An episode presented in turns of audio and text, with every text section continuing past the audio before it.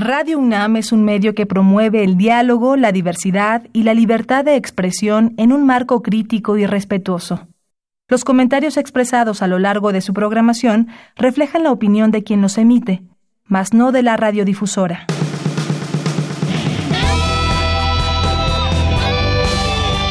Prisma RU. Relatamos al mundo.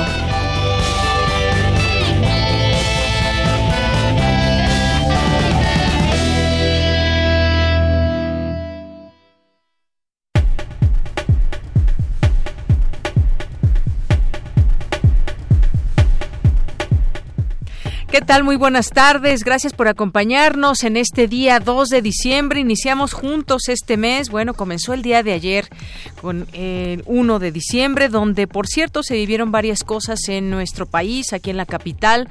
Hubo una concentración en la plancha del Zócalo capitalino con motivo del primer año del presidente Andrés Manuel López Obrador y por otra parte hubo una marcha del Ángel de la Independencia al Monumento a la Revolución por parte de eh, panistas que hicieron una convocatoria, por parte de, de, algunas personas también de la sociedad civil. ¿Participaron ustedes en alguna en alguna de estas manifestaciones? Cuéntenos su experiencia, cuéntenos qué ven. Se habla pues de que seguimos como sociedad divididos, se habla también de una situación que apremia en el país con muchos temas pendientes, pendientes aún. Entre otras cosas, en su discurso el presidente dijo que pues habrá que esperar otro año para eh, empezar a sentir los cambios. Hay varias cosas pendientes, entre ellos tocó el tema de la inseguridad y varias, varias cosas que, varios puntos que dio a conocer ayer en su eh, discurso ahí en el Zócalo Capitalino. Cifras hablan de 250 mil personas presentes ahí y en la otra marcha alrededor de 15 mil personas. Bueno, pues eh, si ustedes tienen algo que comentarnos al respecto de ese tema, recuerden que siempre nos gusta leerlos, escucharlos. Nuestras vías de comunicación son el 5536-4339, son eh, nuestras redes sociales, arroba PrismaRU en Twitter y PrismaRU en Facebook. Así que no deje de contactarnos aquí al programa Prisma RU en el 96.1 de FM de Radio UNAM y en www.radio.unam.mx también a través de esta vía nos escuchan. Mi nombre es Deyanira Morán. Les doy la bienvenida en nombre de todo el equipo que hacemos posible este programa. Además de eso, hablaremos de la marcha, justamente eh, al análisis con el doctor Álvaro Arreola Ayala, que es sociólogo, profesor de la Facultad de Ciencias Políticas y Sociales de la UNAM, es investigador titular del Instituto de Investigaciones Sociales. Vamos a analizar nuestro contexto y lo que se dio el día de ayer. Vamos a platicar también sobre lo que sucedió el fin de semana en Coahuila. Suman ya 23 muertos tras tiroteos entre policías y narcos, presuntos narcotraficantes en Coahuila.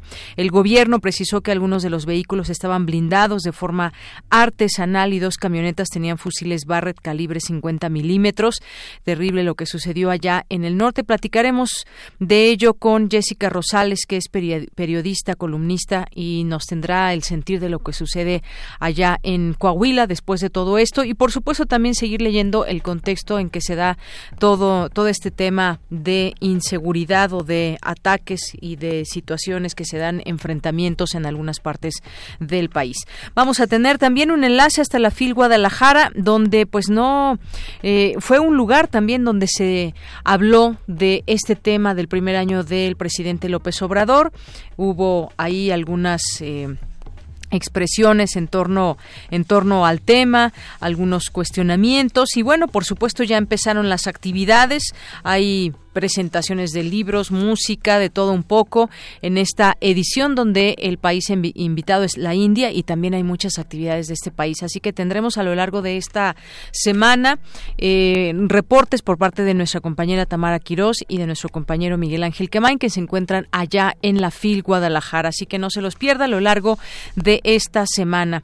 Y vamos a tener también la información nacional e internacional. Vamos a tener en nuestra segunda hora, ayer que fue el día Mundial eh, del VIH, bueno, pues hay que reflexionar sobre las cifras que dan cuenta de cómo, eh, qué estado guarda esta enfermedad entre las personas, qué tantos contagios hay, cuáles son las edades en que la gente se contagia y bueno, también hablar del tema médico, por supuesto, los medicamentos que han estado desde que se conoció esta enfermedad hasta hoy, que hayan, han ido avanzando en muchos sentidos. Vamos a platicar de este tema. Hoy es día de Gaceta UNAM también, día de cartografía RU con Otto Cázares y la sala Julián Carrillo también nos presentará sus actividades antes de terminar el año. Así que, pues esto y más, esto y más, quédese con nosotros. Desde aquí, relatamos al mundo. Relatamos al mundo. Relatamos al mundo. Una de la tarde con ocho minutos. En resumen, en este lunes 2 de diciembre, en los temas universitarios, señala académica de la UNAM que es fundamental seguir distribuyendo los tratamientos gratuitos contra el SIDA en México. Analiza los resultados de la consulta infantil y juvenil 2018.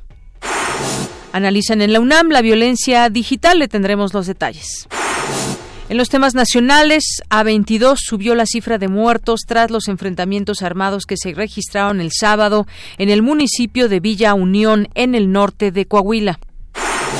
El presidente Andrés Manuel López Obrador se reúne este lunes en Palacio Nacional con integrantes de las familias Levarón y Langford para informar sobre los avances de las investigaciones.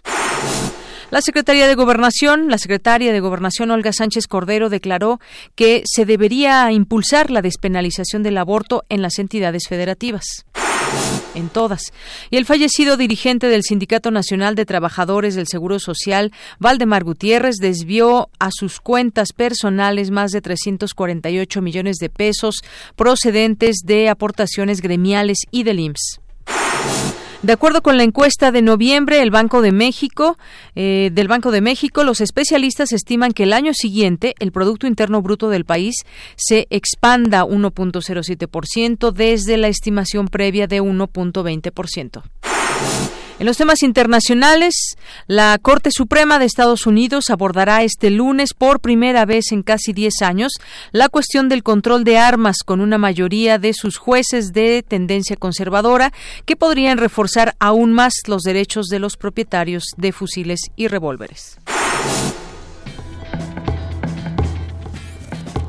Hoy en la UNAM, ¿qué hacer y a dónde ir?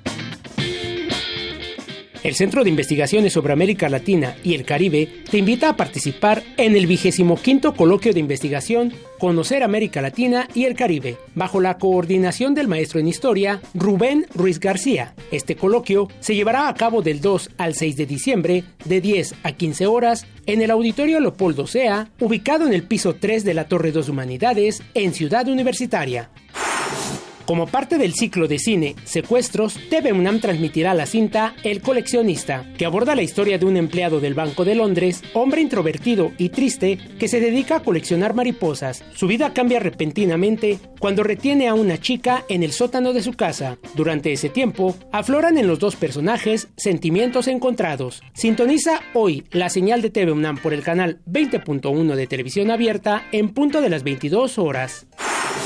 No te puedes perder las últimas funciones de la puesta en escena 2 de 90, bajo la dirección de Mario Ficacci y las actuaciones de Maripaz Mata y Teresa Selma, quienes encarnan a dos personajes de la tercera edad que hablan sobre sus capacidades y sobre algunos problemas propios de su edad, recordando canciones, poesía y anécdotas de su profesión. La función es hoy a las 20 horas en nuestras instalaciones. Adolfo Prieto 133, Colonia del Valle. La entrada es libre y el cupo limitado.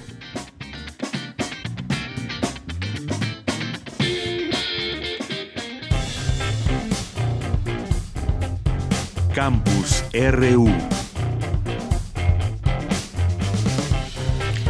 Una de la tarde con 11 minutos. Iniciamos nuestro campus universitario de este día 2 de diciembre.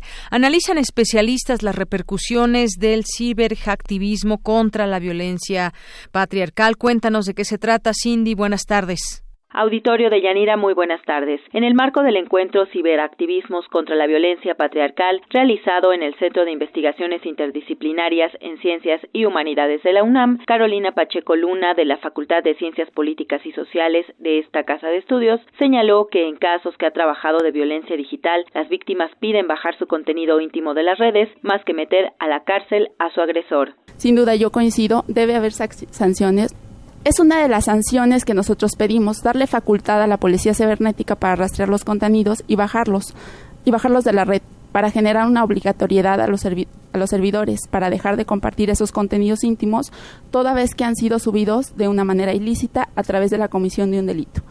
Lo que ellas piden es incluir la violencia digital en la Ley General de Acceso de las Mujeres a una Vida Libre de Violencia y el castigo a quien ejerza la difusión de contenidos íntimos sin consentimiento, el acoso sexual online y la trata virtual de personas.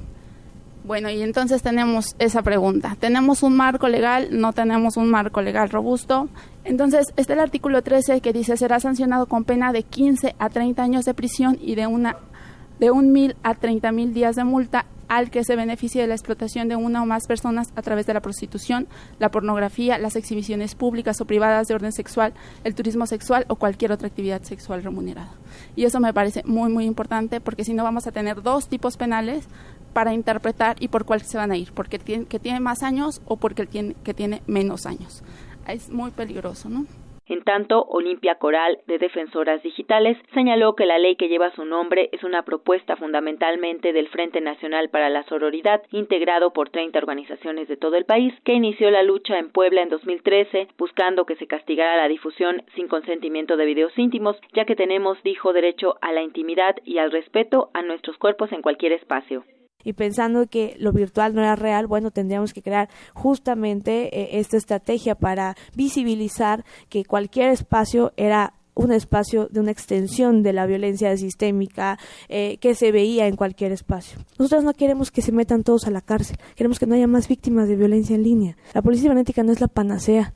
Muchas de las policías cibernéticas son mujeres y hombres que no tienen la menor idea de cómo funciona Internet ni cómo funciona la informática. La ley Olimpia no es un texto de reformas, de verdad es una lucha, una causa. Lo que queremos es que esto sea la punta del iceberg, es la, la punta del iceberg que queremos que genere muchas cosas. Por ejemplo, cómo queremos que se investiguen los delitos de manera especial si ni siquiera hay una fiscalía especializada en delitos digitales. Deyanira, según datos de la Asociación para el Progreso de las Comunicaciones, las mujeres jóvenes entre 12 y 29 años son las más atacadas en los espacios digitales. De las agresiones, 86.3% es cometida por personas desconocidas y el 11.1% por conocidas. En total, hay cerca de 9 millones de mujeres que han enfrentado agresiones a través de las tecnologías. Hasta aquí la información. Muy buenas tardes. Gracias, Cindy. Muy buenas tardes. Vamos ahora con Cristina Godínez. Analizan los resultados de la consulta infantil y juvenil 2018. Adelante. Hola, ¿qué tal, Deyanira? Un saludo para ti y para el auditorio de Prisma RU. En la inauguración de las mesas de deliberación sobre los resultados de la consulta que se levantó el año pasado, Nacheli Ramírez, titular de la Comisión de Derechos Humanos de la Ciudad de México, expresó que la consulta infantil y juvenil lleva más de 20 años de operación y entre los retos que enfrenta está el cómo plasmar lo que dicen los niños y los jóvenes que desean se les devuelva. El asunto de este no es que aquí estemos los expertos, los institucionales, hablando de lo que dicen los niñas, los niños y los adolescentes, sino cómo hacemos para que esto que dijeron y esto que esté planteado en esta como en otras consultas se les devuelva. O sea, que haya espacios en donde haya solamente niñas, niños, adolescentes, no nada más que hayan o no participado en, la consulta, porque finalmente pues habrá unos que hubieran querido pero no estaban, pero se necesitan ver y decir, bueno, eso que dicen la mayoría, pues yo creo que no, o cómo le suena, porque si no, no vamos a avanzar en algo que es bien importante que dijo Paola. Los niveles de participación son niveles, y la consulta es un avance, sí, pero no es la participación plena de niñas, niños y adolescentes. También comentó que la participación no solo es un derecho, es sobre todo un principio. Y ese principio prevalece. Y para mí es uno de los grandes retos en términos de cómo hacer realidad los derechos de niñas y niños y adolescentes, porque tiene que ver con nuestra visión estereotipada, tiene que ver que cuando hacemos algo ser parte de, lo hacemos igualitario. Y es algo que el mundo adulto definitivamente no quiere. Tan no quiere que son poquísimos los países que han firmado el tercer protocolo de la Convención del Comité de los Derechos del Niño, incluyendo México, porque le tememos a esto, que básicamente es la diferencia entre oír y escuchar. Cabe señalar que en el Comité Técnico, además de la Comisión de Derechos Humanos Capitalina, participan distintas instituciones como la UNAM y el Instituto Nacional Electoral. Este es mi reporte de Yanira. Muy buenas tardes. Bien, continuamos. Gracias, Cristina. Una de la tarde con 17 minutos. A lo largo de esta, de esta semana, posiblemente la otra también, vamos a estar transmitiendo una serie, una serie que tiene que ver con el albur y que tiene que ver con también la parte histórica y desde cuándo, a ver, desde cuándo creen ustedes que somos albureros los mexicanos. Bueno, estas respuestas eh, se darán a lo largo de estas emisiones y bueno, pues para ello me acompaña hoy Dulce García, que estará a cargo justamente de estas, eh, pues de este trabajo a lo largo de estas semanas. Buenas tardes, Dulce.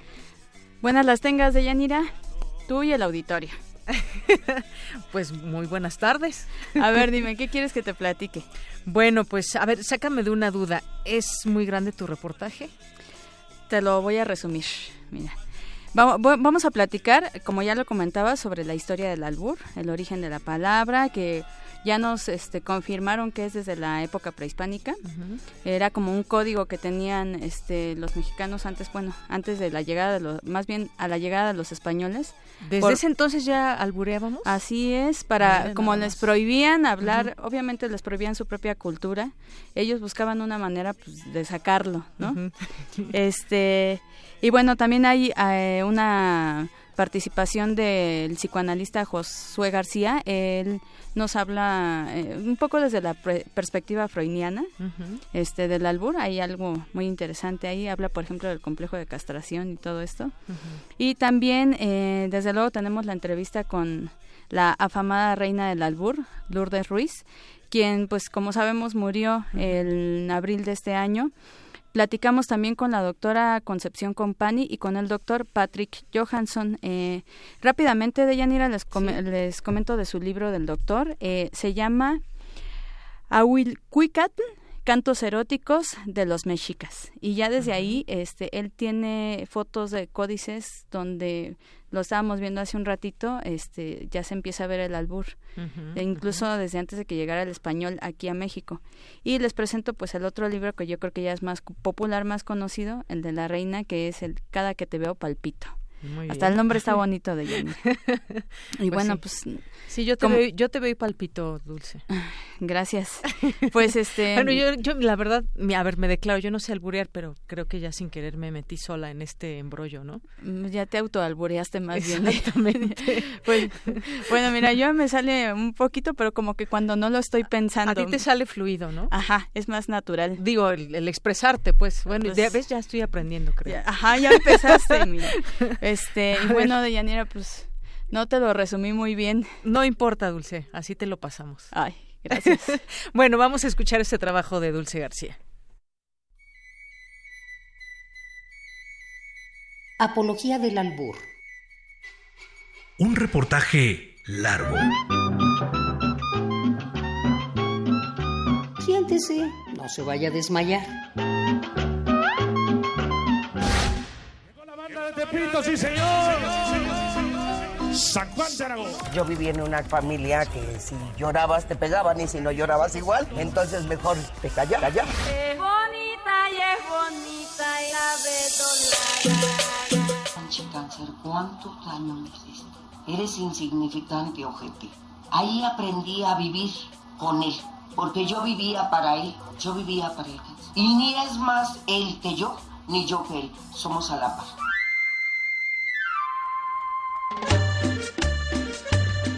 Ver, a ver, a ver, a ver. Barajéamela más despacio. ¿Eres tú? ¿Me estás conquistando o es albur? A ella, la picardía mexicana le ayudó a tronarse al silencio. Lourdes Ruiz, la verdolaga enmascarada, la reina del albur. El cáncer la acogió como ella al cáncer, así que fue el albur el que sumió al silencio y se abrió el habla. En tiempos de la conquista como en la actualidad, con la venda que me tapas, con la misma que me limpio. El albur terminó convirtiéndose entonces en el lenguaje de los oprimidos. Al mexicano le había llegado una nueva lengua y a lo dado buen afán, con alegría y sin enojo. Si en la villa allá te dan, pues ni modo, allá te cojo.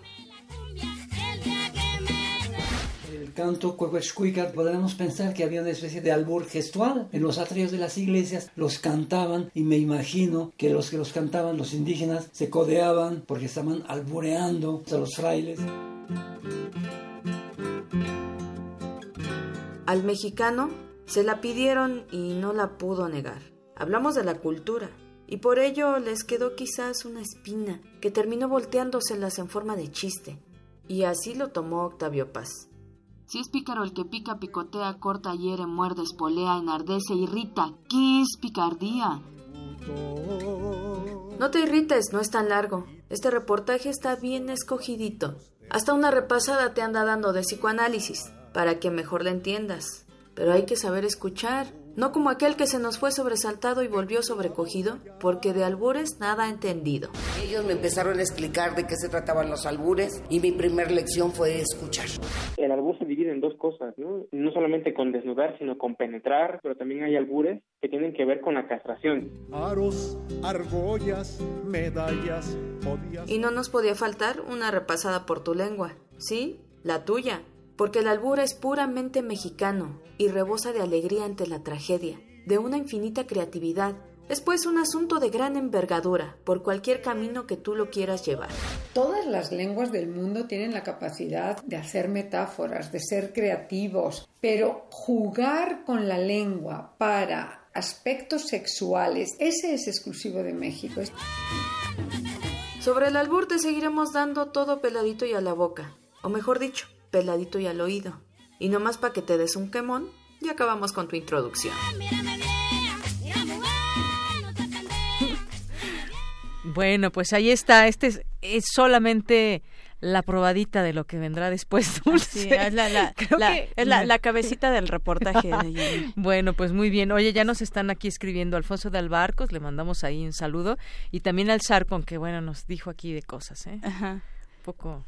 No, con su, el, con su el, lengua vit, vit, vit, vituperina. Hay, hay, que recordar lo que decía la, la maestra del albur, este Lourdes Ruiz, que uh -huh. el albur tiene que ser fino, ¿no? No es para uh -huh. ofender, es para divertirse. Claro que sí. Y pues para aprender, porque es como un, este, como bien lo decía ella también, uh -huh. como un ajedrez mental, ¿no?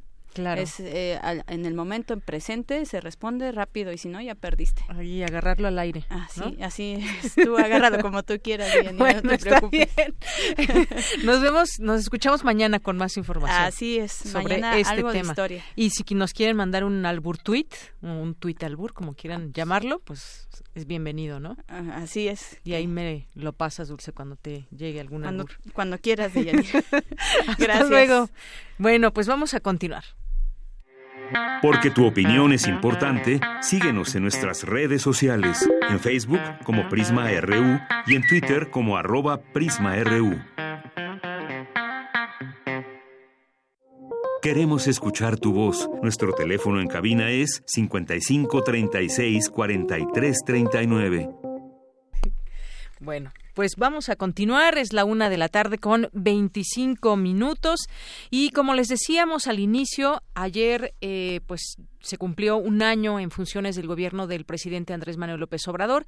En ese marco hubo una reunión ahí en el Zócalo que había invitado a lo largo de la semana pasada y donde se dio cita, según cifras oficiales, alrededor de 250 mil personas ahí en el Zócalo. Y bueno, hablemos primero de ese tema. También hubo otra manifestación, una marcha, manifestación que hubo del Ángel de la Independencia al eh, Monumento a la Revolución, también, en donde las cifras oficiales dan entre 15 y 20 mil personas. Hablemos, hablemos de, pues, de lo que queda pendiente del discurso propio del presidente López Obrador. Ya es en la línea telefónica, le agradezco, nos toma esta llamada el doctor Álvaro Arreola Ayala, que es sociólogo, profesor de la Facultad de Ciencias Políticas y Sociales, investigador investigador titular del Instituto de Investigaciones Sociales. Doctor, bienvenido. Muy buenas tardes. Hola, ¿qué tal? Buenas tardes, Deyanira.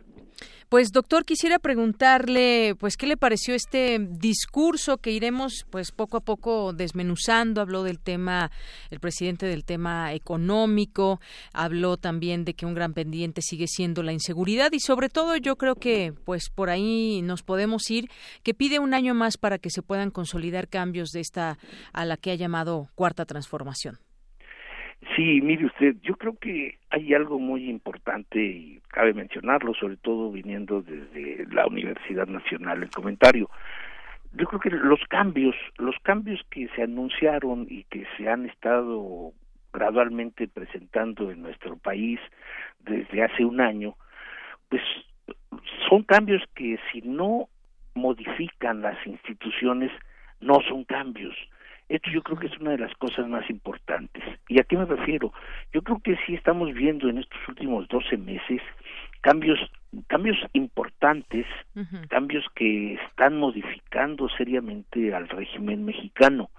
Y me refiero, por ejemplo, a las principales, la institución presidencial misma.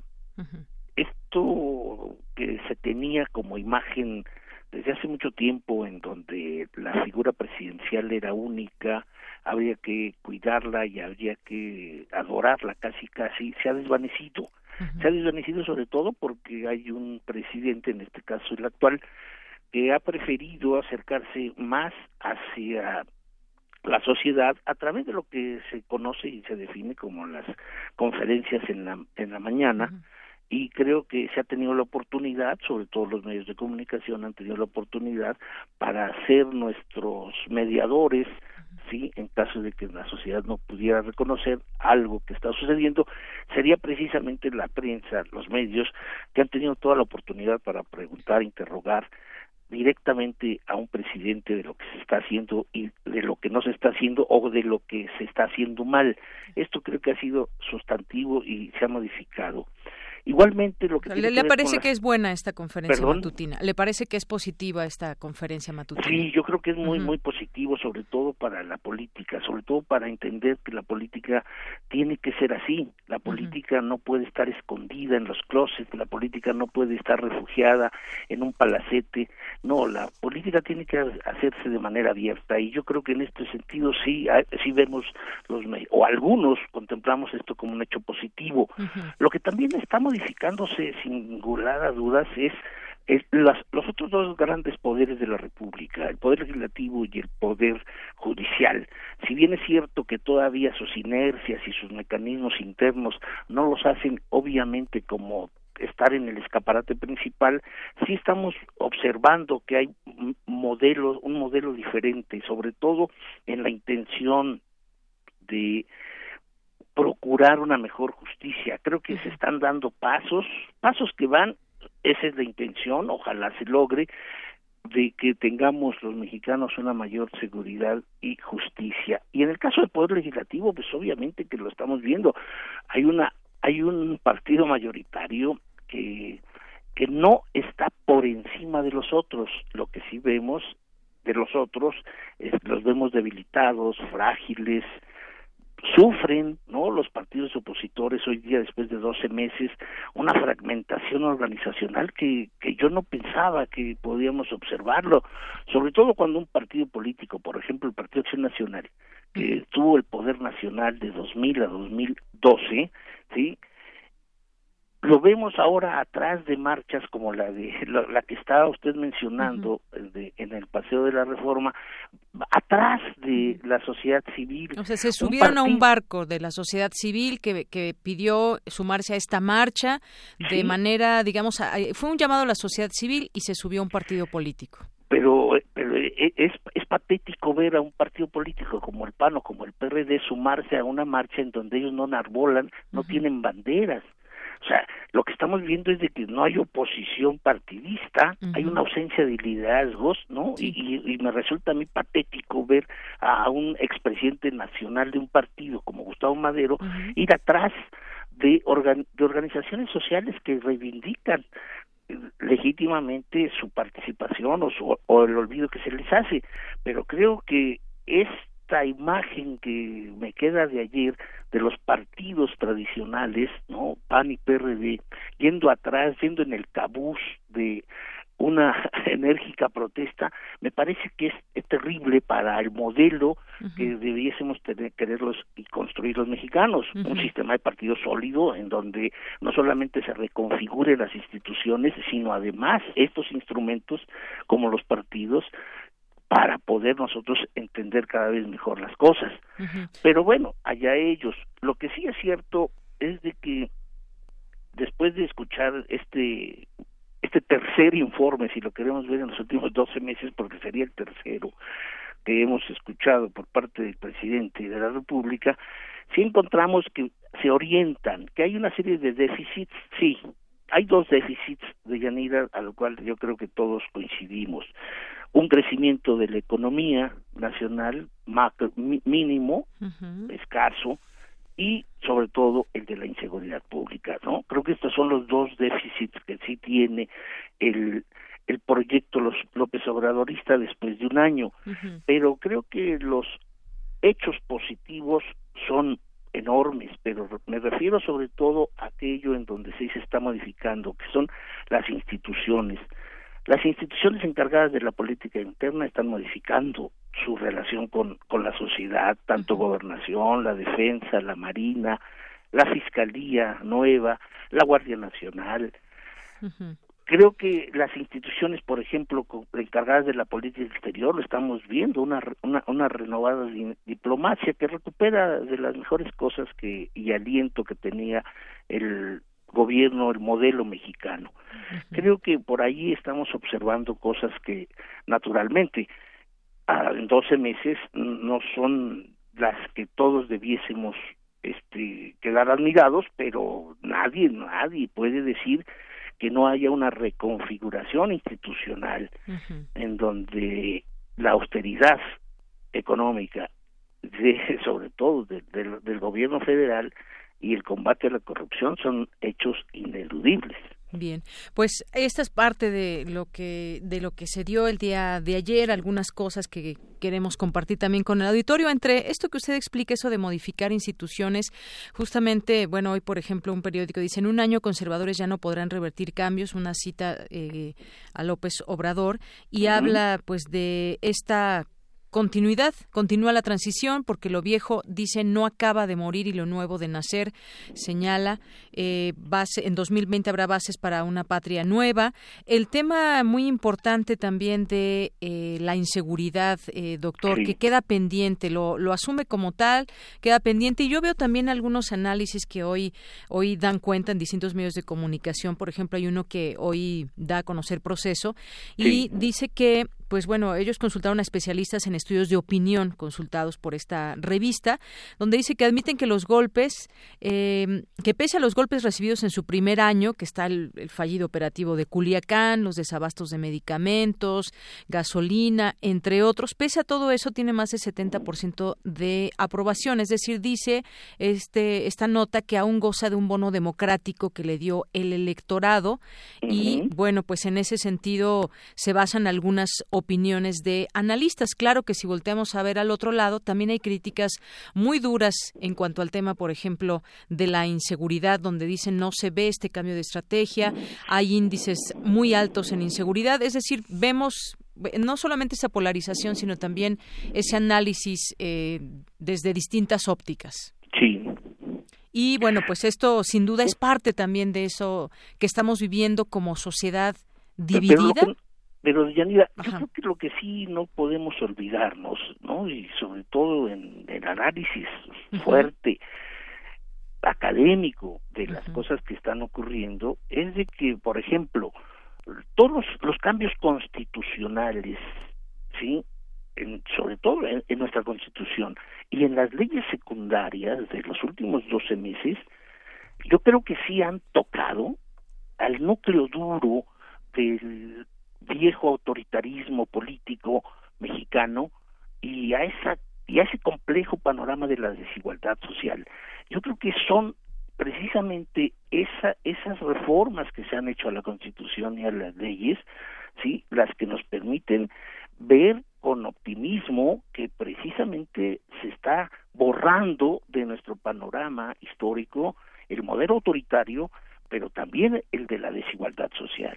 O sea, no podemos negar que el apoyo a los jóvenes que no tienen empleo, el apoyo con becas a los estudiantes o a los jubilados, no sea un muy buen mecanismo, una herramienta que tal vez todavía no la podemos valorar en sí misma, pero creo que simple y sencillamente que como apuesta para desterrar el modelo desigual que existe en nuestro país de hace décadas, me parece que es una, una, una apuesta que debe ser base para solidarizarnos con, con ese modelo de gobierno.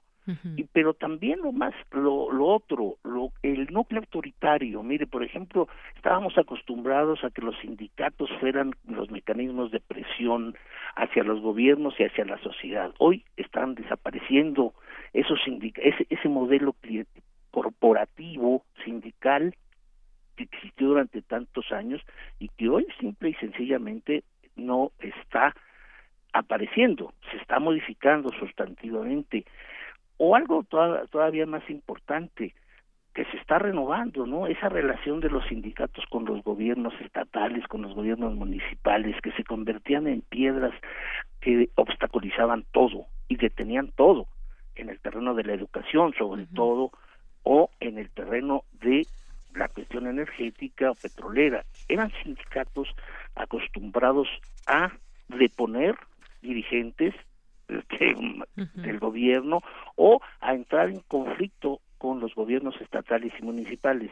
Esto creo que se está tratando de modificar a partir de la reforma constitucional y de leyes que están obviamente incidiendo para dar un impulso diferente al modelo democrático. Esto yo creo que es una de las cosas que tenemos que valorar pero no no dejamos de reconocer que los déficits, sobre todo el de la inseguridad, forma parte de un esfuerzo que tiene que ser de tanto los tres poderes de la República como del marco federal que tenemos, ¿no? En cuanto a que gobiernos estatales y gobiernos municipales deben contribuir cada vez más con ese combate directo a la inseguridad.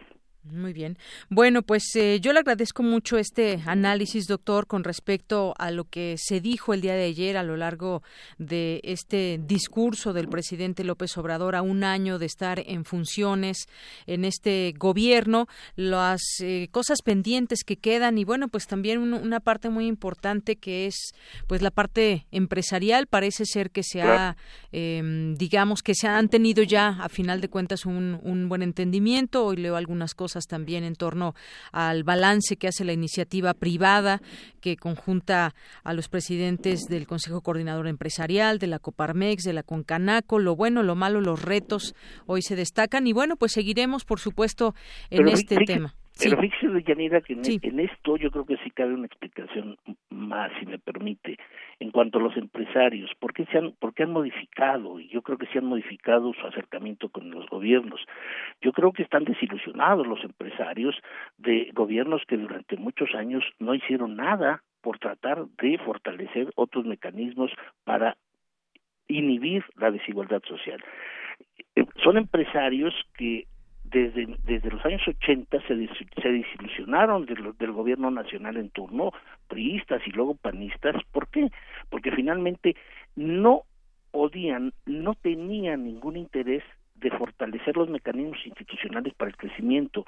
Todos se fueron a las, a las tinas de la corrupción y yo creo que los empresarios hoy reconocen a un nuevo gobierno que está precisamente dedicado no a espantar la inversión privada, sino al contrario, proteger sobre todo la inversión privada nacional.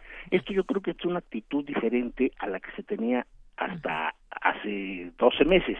Me parece que este es el nuevo acercamiento empresarial que, que además es muy positivo porque si finalmente estamos dentro de un modelo económico capitalista, bueno, lo mejor es tener la confianza de los inversionistas y en este caso los inversionistas y empresarios privados nacionales o extranjeros que acepten las reglas que se están reinaugurando, me parece que es muy positivo. Bien, se han tenido que sumar. Doctor, muchísimas gracias. Gracias por esta conversación aquí en Prisma RU de Radio UNAM.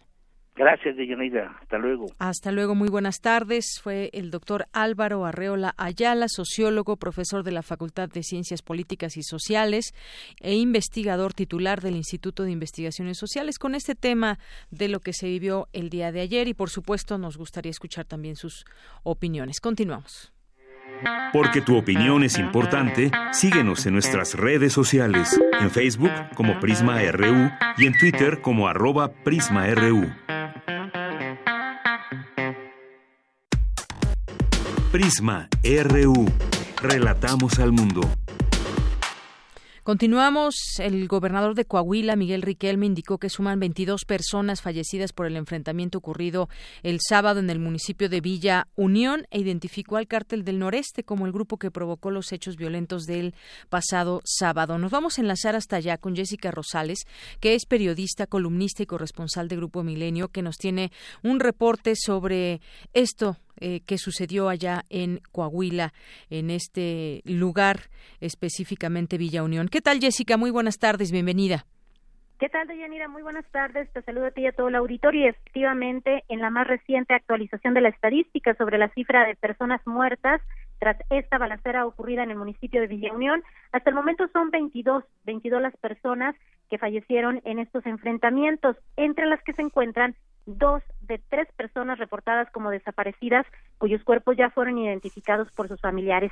Te comento que se trata de dos elementos de protección civil y bomberos que fueron privados de su libertad, al igual que un menor de 15 años, esto por parte de integrantes eh, efectivamente del cártel noreste para que los guiaran eh, sobre las brechas y bueno emprender su huida en este trayecto bueno dos de ellos fueron asesinados hasta el momento se desconoce el paradero de este menor de 15 años.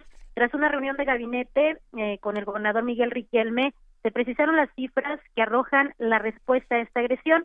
Son 16 delincuentes abatidos, cuatro elementos de la Policía del Estado que fallecieron en el cumplimiento de su deber, dos civiles, los que te comento, no armados, que habían sido privados de su libertad por los delincuentes y posteriormente asesinados. Además, se reportan cuatro menores que fueron recuperados a salvo y quienes también habían sido privados de su libertad por este grupo armado, así como seis elementos de la Policía del Estado que se encuentran heridos. Sin embargo, hasta el momento el reporte de su salud es estable, nada de gravedad. Además, se este, aseguraron 25 vehículos, cuatro de ellos artillados con armas calibre 50, más de 18 armas largas y miles de cartuchos de diversos calibres. Te comento, Deyanira, que en este momento el gobernador Miguel Ángel Riquelme Solís se encuentra en el municipio de Torreón, en donde está rindiendo su segundo informe eh, de gobierno. Sin embargo, el día de ayer anticipó que al concluir esta actividad, él se trasladará nuevamente hacia el municipio de Villa Unión. Esto para de forma personal supervisar los avances en el trabajo que las diferentes dependencias llevan a cabo en ese municipio para el inicio de la reconstrucción y reparación de edificios y viviendas que resultaron afectadas se ha comentado mucho sobre pues este hecho violento que hace muchos años no había ocurrido en esta entidad, algo similar a lo de Allende, sin embargo en esta ocasión pues se ha destacado el trabajo y la reacción inmediata que se tuvo en este sentido. Además, bueno, pues se ha informado por parte de las autoridades locales de ese municipio que siete de los diez elementos que se encuentran eh, como parte de la plantilla de policías han decidido desertar debido al temor pues de eh, el, ingreso eh, de este de estos integrantes del cártel que bueno pues venían en siete camionetas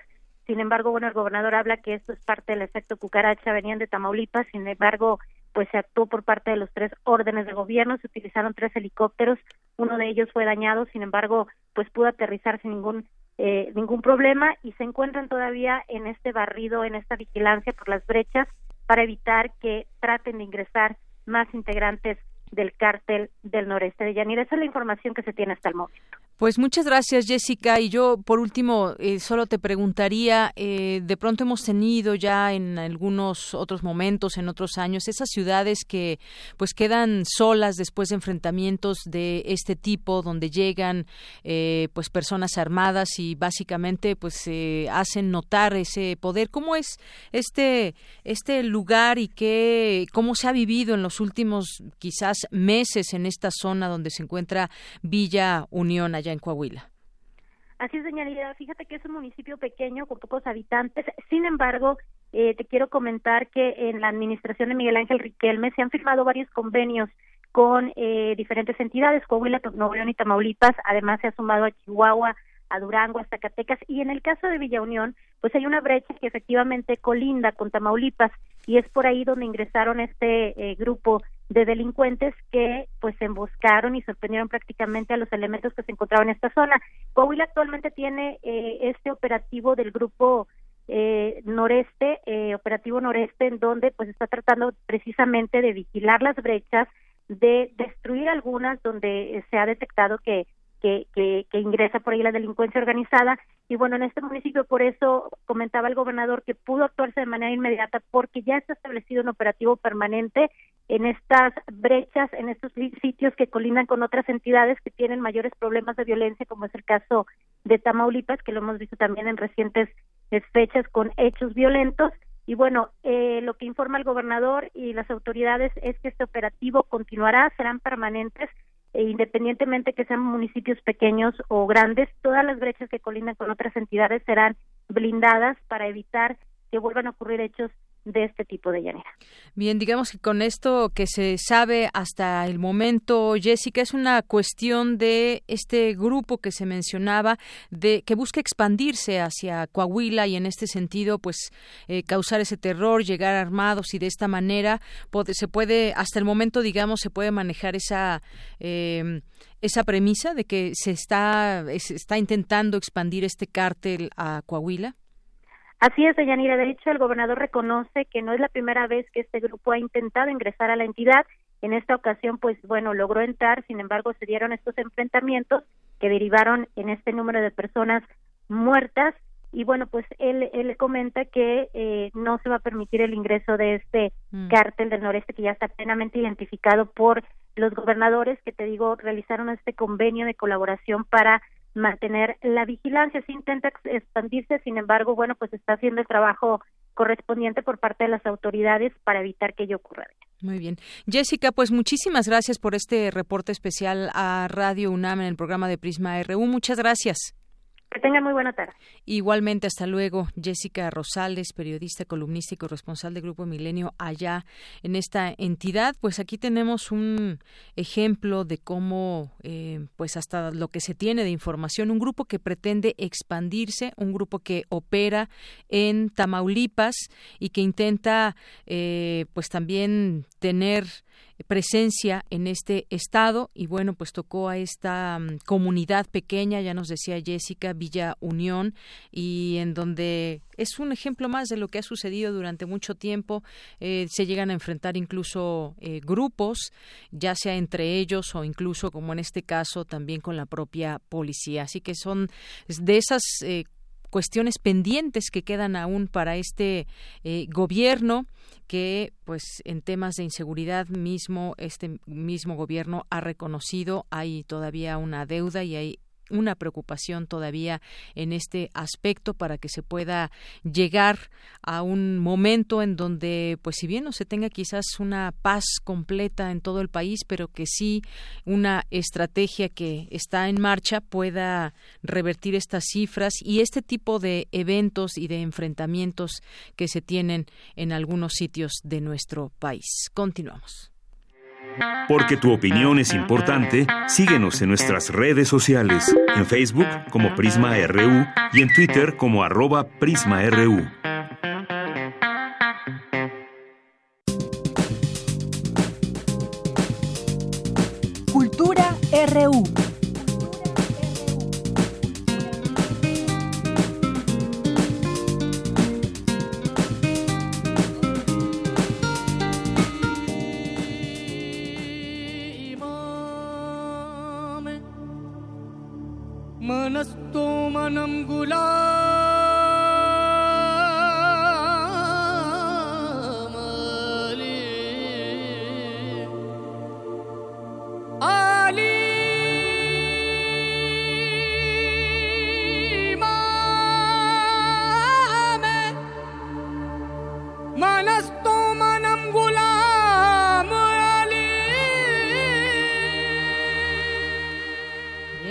Habíamos dicho al inicio de la emisión, estaríamos a lo largo de esta semana estaremos allá en la FIL Guadalajara a través de nuestros compañeros Tamara Quiroz y Miguel Ángel Quemain y hoy está con nosotros Tamara. ¿Cómo estás? Muy buenas tardes.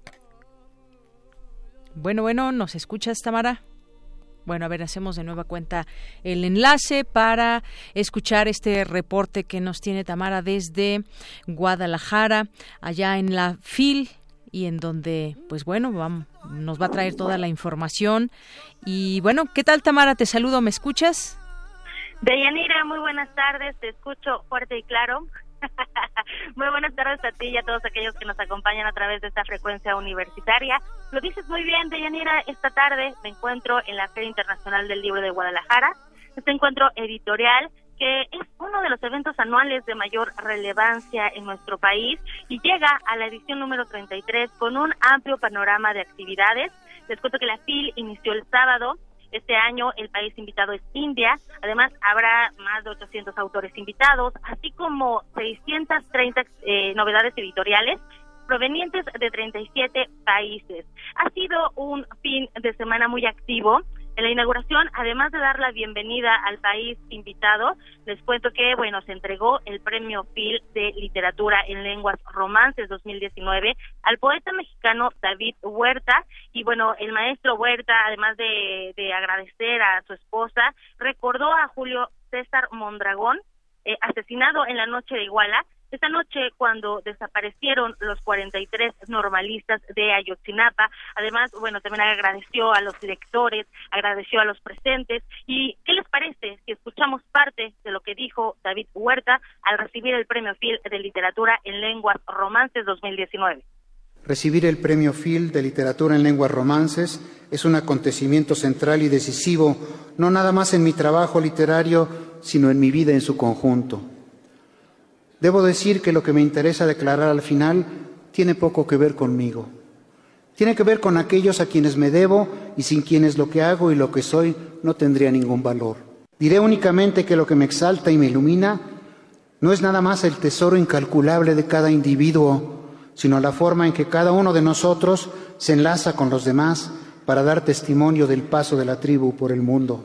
Agradezco que se me conceda este premio porque es una constancia de que he perseverado y de que mis trabajos han llegado a puerto a pesar de sus evidentes imperfecciones. Los términos del acta en la que aparecen las razones del fallo me llenan de satisfacción, en especial lo que se dice allí acerca de la fraternidad que anima lo que hago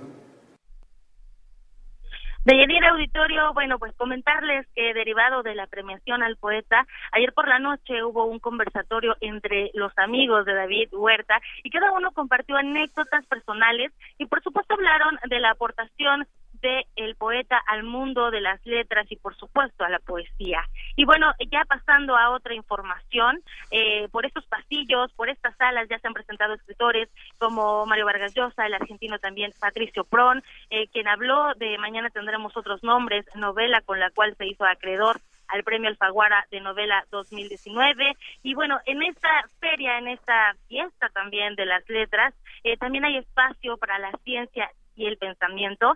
Eh, la escritora y traductora mexicana Elsa Cross y la diseñadora Tanishka Kashru relataron sus experiencias creativas a través del espacio. Tanishka eh, participó en el proyecto de diseño arquitectónico que dio forma al pabellón de India, que es el país invitado de honor, y bueno, la diseñadora habló de su formación al señalar que viene del Instituto Nacional de Diseño de India y que una de las cosas eh, que trató de expresar en el pabellón que, podemos ver los presentes acá en Guadalajara, pues eh, donde se encuentran estas eh, letras de gran formato, pues contienen caracteres de diferentes lenguas indias y ella lo que quería mostrar era la unión entre la piel de las personas y la lengua que hablan así como que hablan, así como la cultura a través de sus textiles y bueno toda esta experiencia a través de un pabellón. Hoy eh, también la actividad ha comenzado desde temprano, hay, hay universidades presentes, está la Universidad Autónoma de Guadalajara, quienes, eh, bueno, también están transmitiendo eh, desde aquí en colaboración con Radio UNAM. Y si tienen oportunidad, les dejo el dato que escuchen la transmisión especial de primer movimiento desde la FIL. Ellos están transmitiendo de 7 a 10 de la mañana desde este espacio. Y bueno, ya que andamos, ya que andamos en temas eh, de, en estos temas, no podía faltar la presencia de la editorial y la cultura universitaria. Les cuento que la UNAM participa con más de 120 actividades. Libros UNAM exhibe cerca de 50 mil ejemplares. Además, tiene diversas eh, formas de, llevar la editorial universitaria a la gente que acude a este encuentro. Eh, dos actividades importantes que se llevan a cabo en esta FIL, eh, bueno, son la lectura de poemas y firma de libros a cargo de David Huerta que se llevó ayer, llevó a cabo ayer, y también la presentación de la edición 2020 de la Feria Internacional del Libro de los Universitarios. Esta presentación fue hace unos minutos y bueno, les voy a compartir parte de lo que eh, nos, nos dijo Jorge Volpi, titular de la Coordinación de Difusión Cultural de la UNAM. El enfoque es para tratar de centrarlo, eh, centrar esta feria en nuestros jóvenes y en nuestros estudiantes. De ahí que sea esta feria destinada a los y las universitarios y universitarias eh, en todos los sentidos a partir de ahí, la feria no solamente es ya una feria dedicada eh, al libro universitario, que por supuesto es también una prioridad, darle visibilidad a la edición universitaria de nuestra propia casa de estudios, que es la mayor editora en español de, eh, que existe sino también a la edición universitaria del resto de nuestro país y por supuesto de América Latina y hasta donde es posible también del resto del mundo. Eh, Venegas, quien es titular de publicaciones y fomento editorial, habló de la colaboración de Filuni con otras editoriales universitarias y también de los logros eh, de esta feria a través de esta fiesta, eh, a través de tres ediciones pasadas. Este año, en 2019, la feria duplicó el número de asistentes que la había visitado. En 2018 hubo cerca de 12 mil eh, visitantes y tuvimos más de 25 mil en 2019. Todas las áreas, las dependencias participan y muy especialmente aquellas que conforman la Coordinación de Difusión Cultural, la Dirección de Literatura, TV UNAM, Radio UNAM, eh, música, teatro, danza, todas, todas las áreas están unidas para mostrar sus proyectos, eh, los avances incluso en investigaciones si es difícil encontrar obras publicadas por grandes casas editoriales comerciales, imaginen el reto de la distribución universitaria entre países, incluso aunque compartamos el mismo idioma. Sin duda, auditorio de Yanira, pues la Feria Internacional del Libro de los Universitarios eh, se ha posicionado como un encuentro, una cita obligada para no solamente eh, encontrar ediciones universitarias, sino también para conversar con autores y saber qué es lo que se está ofreciendo desde la universidad para el público. Y bueno, por hoy me despido, pero les comento que estaré eh, toda esta semana llevándoles parte de lo que sucede en esta Feria Internacional del Libro de Guadalajara, lo llevaremos hasta sus oídos desde donde quiera que nos estén escuchando. Esta, esta feria pues inició el 30 de noviembre y finaliza el 8 de diciembre, así que bueno, pues atentos, atentos a lo que les estamos compartiendo y de Yanira Morán te regreso los micrófonos Adolfo Prieto 133 allá a Radio UNAM. Muchísimas gracias Tamara, muy buenas tardes. Y bueno, un antiguo grimorio reza un ritual que debe realizarse la primera hora del último día hábil de la semana. El invocador habrá de colocarse ante su aparato receptor y marcará en el 96 seguido del punto y el 1. Si se hace adecuadamente, el cielo debería sonar así.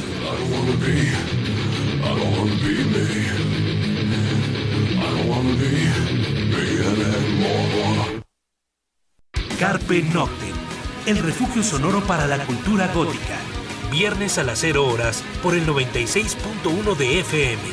Radio UNAM, experiencia sonora. Habla Alejandro Moreno, presidente nacional del PRI.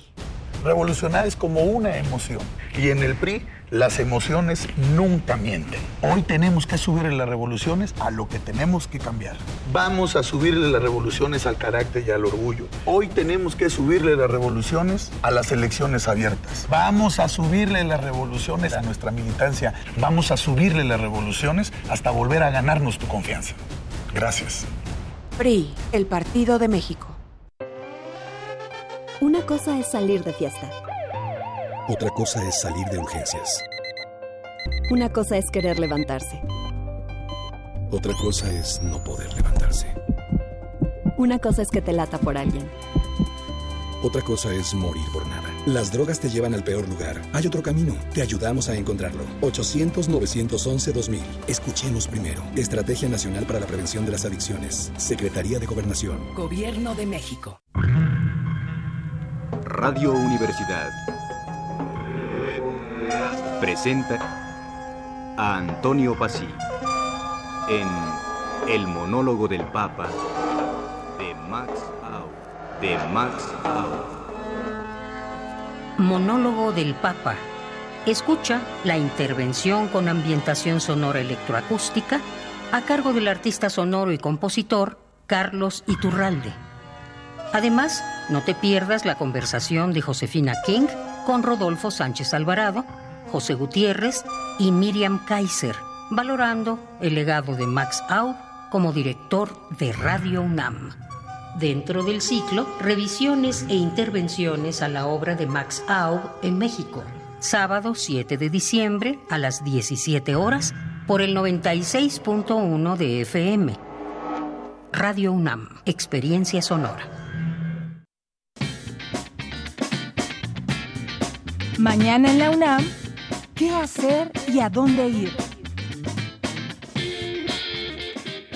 El Instituto de Investigaciones Filosóficas de la UNAM organiza el homenaje a Maite Escudria, quien basó sus estudios en filosofía del lenguaje, de la mente, ciencia cognitiva y epistemología. Esta investigadora trabajó en temas importantes como expresiones referenciales, la división entre semántica y pragmática y la comprensión lingüística. Este homenaje se llevará a cabo el 3 y 4 de diciembre de 10 a 19 horas en la sala José Gauss del Instituto de Investigaciones Filosóficas en Ciudad Universitaria.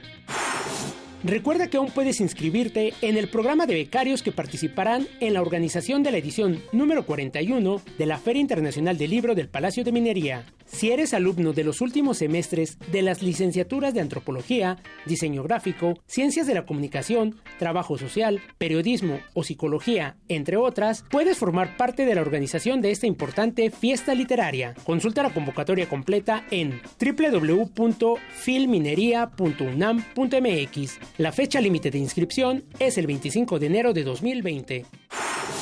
El Centro de Investigaciones Interdisciplinarias en Ciencias y Humanidades de la UNAM organiza la conferencia El cuerpo humano en la mirada, reflexiones sobre el conocimiento visual de las ciencias, con la participación de Maribel Morente Parra, académica e investigadora de la Universidad Complutense de Madrid, quien dictará esta conferencia mañana 3 de diciembre en punto de las 12 del día en el Auditorio Rolando García, ubicado en el piso 5 de la Torre 2 de Humanidades en Ciudad Universitaria. Para Prisma RU, Daniel Olivares. Continuamos, ya estamos de regreso, dos de la tarde con cuatro minutos. Bueno, decíamos también que ahí en la FIL, en la apertura, hubo, hubo reclamos al, presidente López Obrador, ahí en la, en la ceremonia de esta trigésimo tercera edición de la FIL, eh, donde, pues bueno, eh, mostraron su desacuerdo del presidente de la FIL, por ejemplo, Raúl Padilla, el gobernador del estado, Enrique Alfaro, coincidieron en mostrar su desacuerdo con la actual política del presidente Andrés Manuel López Obrador. Ahí hubo varios puntos eh, que tocaron, entre ellos, por ejemplo, en materia educativa, en materia de cultura, hablaron de rezago, por ejemplo, y bueno, pues un espacio sin duda para hablar de, de muchos temas. El que no quiso meterse mucho a la política fue Mario Vargas Llosa, prefirió hablar de su libro y no hubo mayores preguntas. Sin embargo, bueno, pues en sus tiempos también agradeció las críticas a la esposa del presidente López Obrador, eh, a Beatriz Gutiérrez Müller, por las críticas que hizo sobre él. Y bueno, pues ahí le dio una entrevista a Vargas Llosa. A, a, Carlos Loret de Mola y ahí agradeció que haya sido tan severa en sus críticas y rechazó ser un panfletario, como lo calificaron. Y bueno, hay que recordar, aquí lo comentábamos con ustedes, el viernes, el pasado viernes, hizo críticas al presidente López Obrador, el escritor Mario Vargas Llosa, diciendo que iríamos hacia un retroceso y hacia una, y pues señaló populismo al interior de este gobierno y que eso nos llevaría a una segunda dictadura perfecta palabras más, palabras menos, de parte del escritor, lo que le valió también para pues una serie de eh, críticas en torno en torno a ello, incluso viniendo de la propia esposa del presidente López Obrador, Beatriz Gutiérrez. Y bueno, pues mandar saludos también es necesario, así que les mandamos saludos a las personas que están aquí presentes. Muchas gracias por estar aquí con nosotros todos los días. Les mandamos muchos saludos a Cotton Blue, a Marco Fernández, a Eddie Eddy, a eh, Picubogo, a Alejandro Cardiel, Eric Aspeitia. Muchas gracias. También eh, por aquí nos escribe Esplayadura. Nos dice también Alejandro Cardiel, ¿qué onda con el comercial del PRI Nacional? de subirle a las revoluciones. Llámenme paranoico, pero en serio, bájenle hartas rayitas.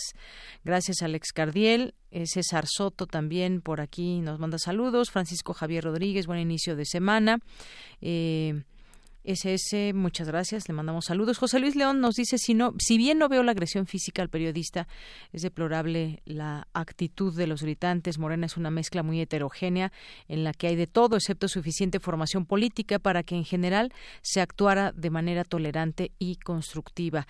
Hernán Garza, Gilberto, también muchos saludos. Mayra Elizondo nos dice, yo fui ayer al Zócalo, muchos de quienes estuvimos ahí somos críticos y exigimos al gobierno mejores estrategias de seguridad seguridad, empleo, servicios de salud y calidad, entre otras, pero nos importa el bien común y estamos dispuestos a trabajar con López Obrador para lograrlo. Muchas gracias. Nos manda aquí una foto del metro Zócalo. Muchas gracias, Mayra. Sí, efectivamente.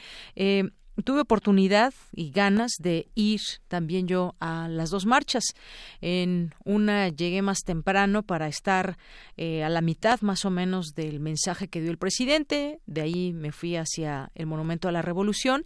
Y bueno, pues uno trata de observar, de estar también en esa, en ese momento periodístico que se genera también importante.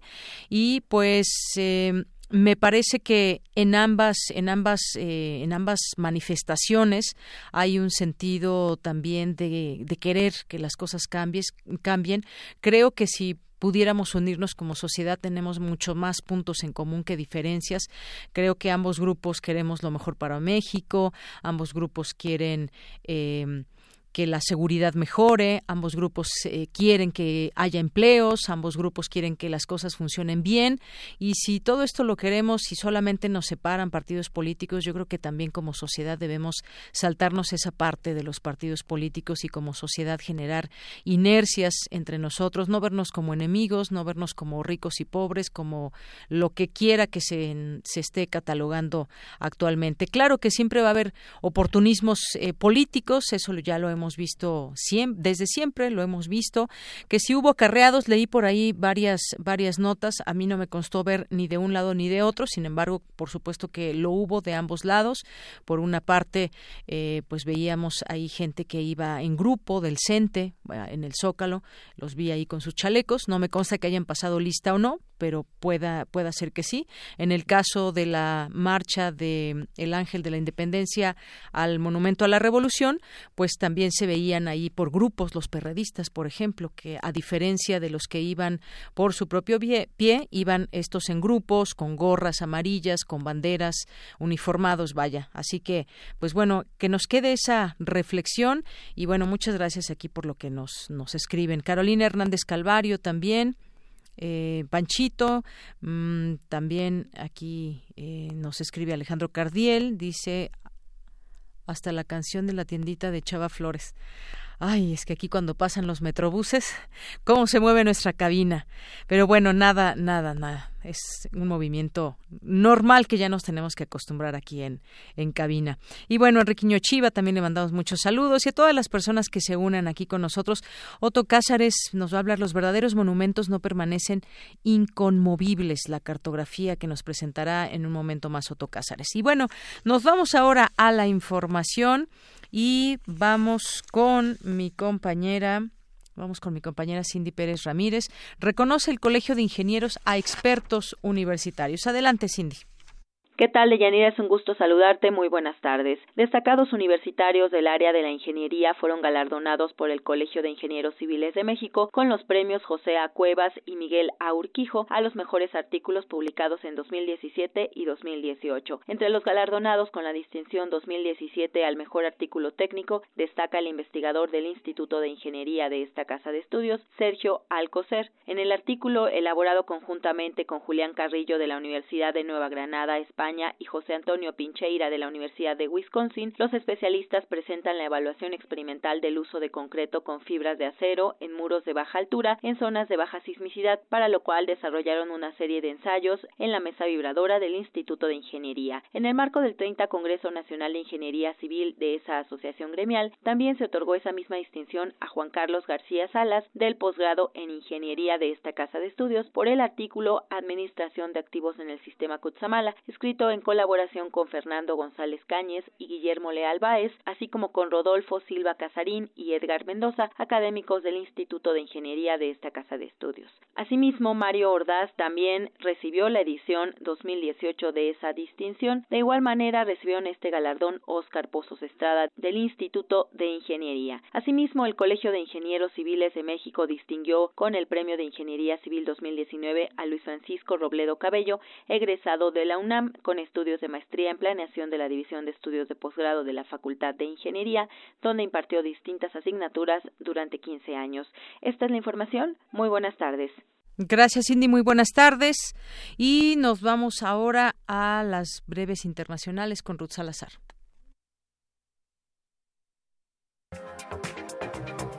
Internacional RU. El presidente de Estados Unidos, Donald Trump, anunció nuevos aranceles a las importaciones de metales de Brasil y Argentina. El mandatario justifica la medida proteccionista, presionando a la Reserva Federal para que rebaje más los tipos de interés. Comienza en Madrid la Cumbre Mundial del Clima, con casi 200 países asistentes. En la apertura del encuentro han participado el secretario general de la ONU, Antonio Guterres, y la nueva presidenta de la Comisión Europea, Ursula von der Leyen.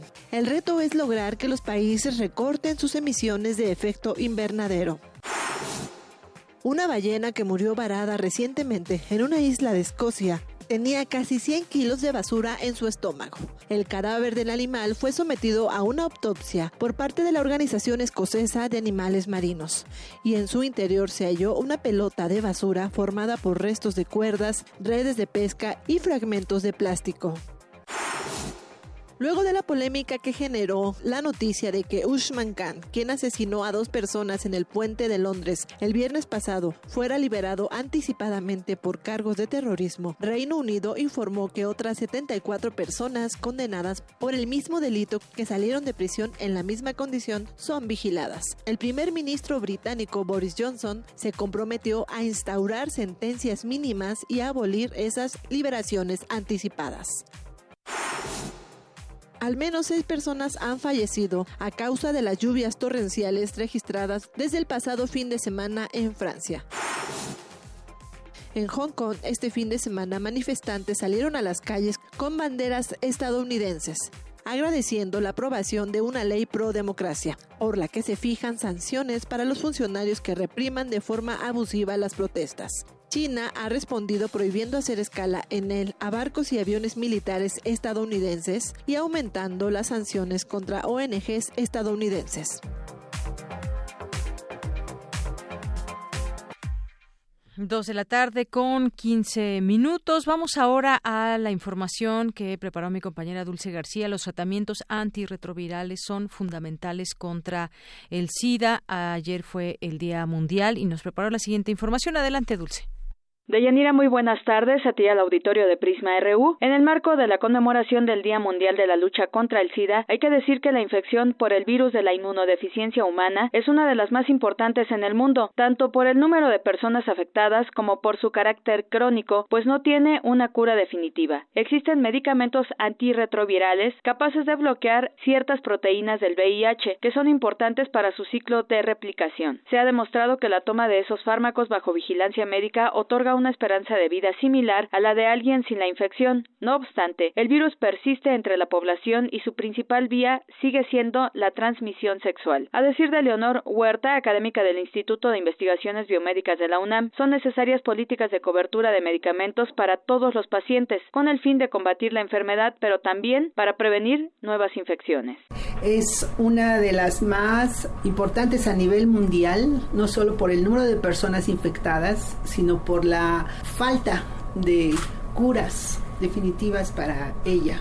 Esto implica que las personas que tienen la infección tienen que tomar un tratamiento durante toda la vida para poder tener una calidad de vida aceptable, ¿verdad? Alrededor de 44 millones de personas tenían la infección por el VIH en 2018, según las estadísticas de la ONU. Según datos de la ONU, en 2018 de aproximadamente 37.9 millones de infectados en el mundo, solo la mitad recibió el tratamiento que le permitió tener una calidad de vida aceptable, pues sin acceso a las terapias antirretrovirales la infección es mortal. Leonor Huerta, académica del Instituto de Investigaciones Biomédicas, mencionó que según reportes, cuando la terapia se interrumpe, el VIH retorna rápidamente a niveles cercanos previos al tratamiento. En México, según el Centro Nacional para la Prevención y el Control del VIH-Sida, de 1983 a 2019 se reportaron 207.369 casos de SIDA y en la actualidad hay 172.390 personas con VIH. En 2018 se registraron 17.130 casos nuevos de la infección y a mediados de 2019 otros 7.668 casos. Este es el reporte. Muy buenas tardes. Gracias, Dulce. Muy buenas tardes. Y vamos a seguir hablando de este tema. Decíamos ayer fue el Día Mundial de la Lucha contra el SIDA y en México hay 3.876 nuevos reportes. Hay, según el registro de seropositivos del Centro Nacional de Prevención y Control de VIH-SIDA de 1983 y, eh, bueno, año en el que se registró el primer caso y de noviembre de 2019 se encuentran bajo vigilancia. Es decir, en México dos casos de VIH y SIDA cada hora. Hablemos del tema. Está en la línea telefónica el doctor Roberto Vázquez Campuzano, es académico de la Facultad de Medicina de la UNAM y especialista en virología. ¿Qué tal, doctor? Bienvenido. Muy buenas tardes. Eh, buenas tardes. Un placer estar con ustedes.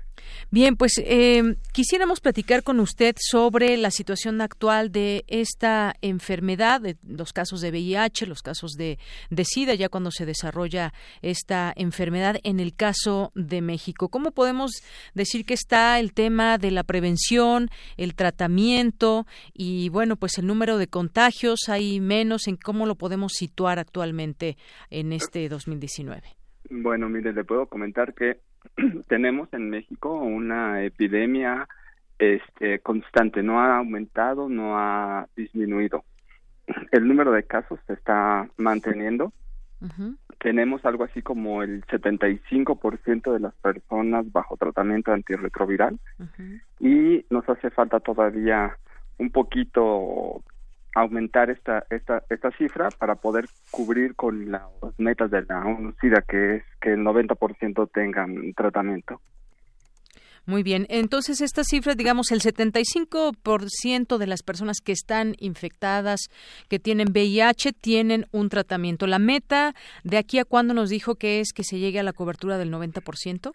La, la meta es para el 2020. 2020, siguiente Para el 2020, sí, tenemos un problema importante, tenemos que cubrir un buen trecho y Conocida normalmente reajusta sus metas cada año. Entonces vamos a tratar de cubrir con la parte de la prevención de la transmisión vertical, con la detección y seguramente conforme vayan detectándose más personas serán incluidas en el tratamiento. Así es. Eh, más o menos, ¿cuál es el porcentaje de personas que no saben que están infectadas eh, y que, bueno, quizás puede ser un poco una cifra no tan no tan visible, pero más o menos, ¿cuál es este cálculo, doctor?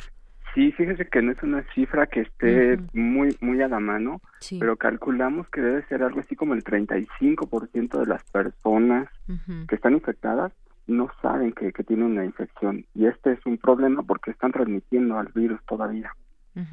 Siguen transmitiendo al virus.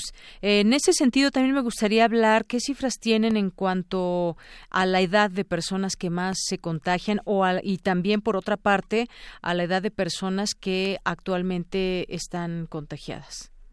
Bueno, el rango de edad, estamos hablando prácticamente todos los rangos de edad, tenemos personas detectadas con infección. Las personas que más se están infectando son las que están en el rango entre 25 y 44 años de edad. 25 y 44 años de edad. Así es. Muy bien. Eh, ahora bien, eh, por ejemplo, eh, ¿Cómo se está trabajando en el tema de la prevención, doctor? Si bien la información, por supuesto, que es poder identificar claramente cuáles pueden ser las razones o las causas por las cuales alguien se puede infectar de VIH, ¿cómo ha sido a lo largo de todos estos años, de estas décadas en que se ha pues tenido el primer caso hasta el día de hoy?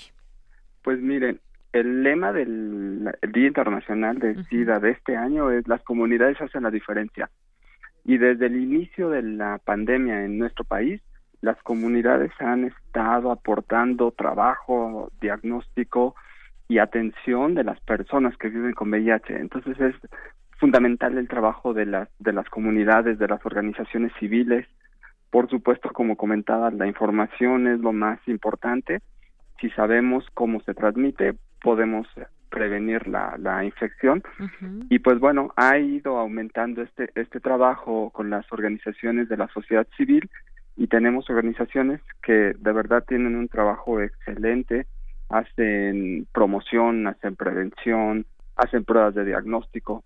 Entonces las comunidades son la base para la, la prevención de la infección Así es. Y bueno, por otra parte viene el tema del tratamiento. Ese tratamiento que consiste, por ejemplo, en una persona que eh, tiene VIH pero que no ha desarrollado la enfermedad como tal de SIDA. ¿Cuánta, eh, ¿Cuál es el tratamiento actualmente?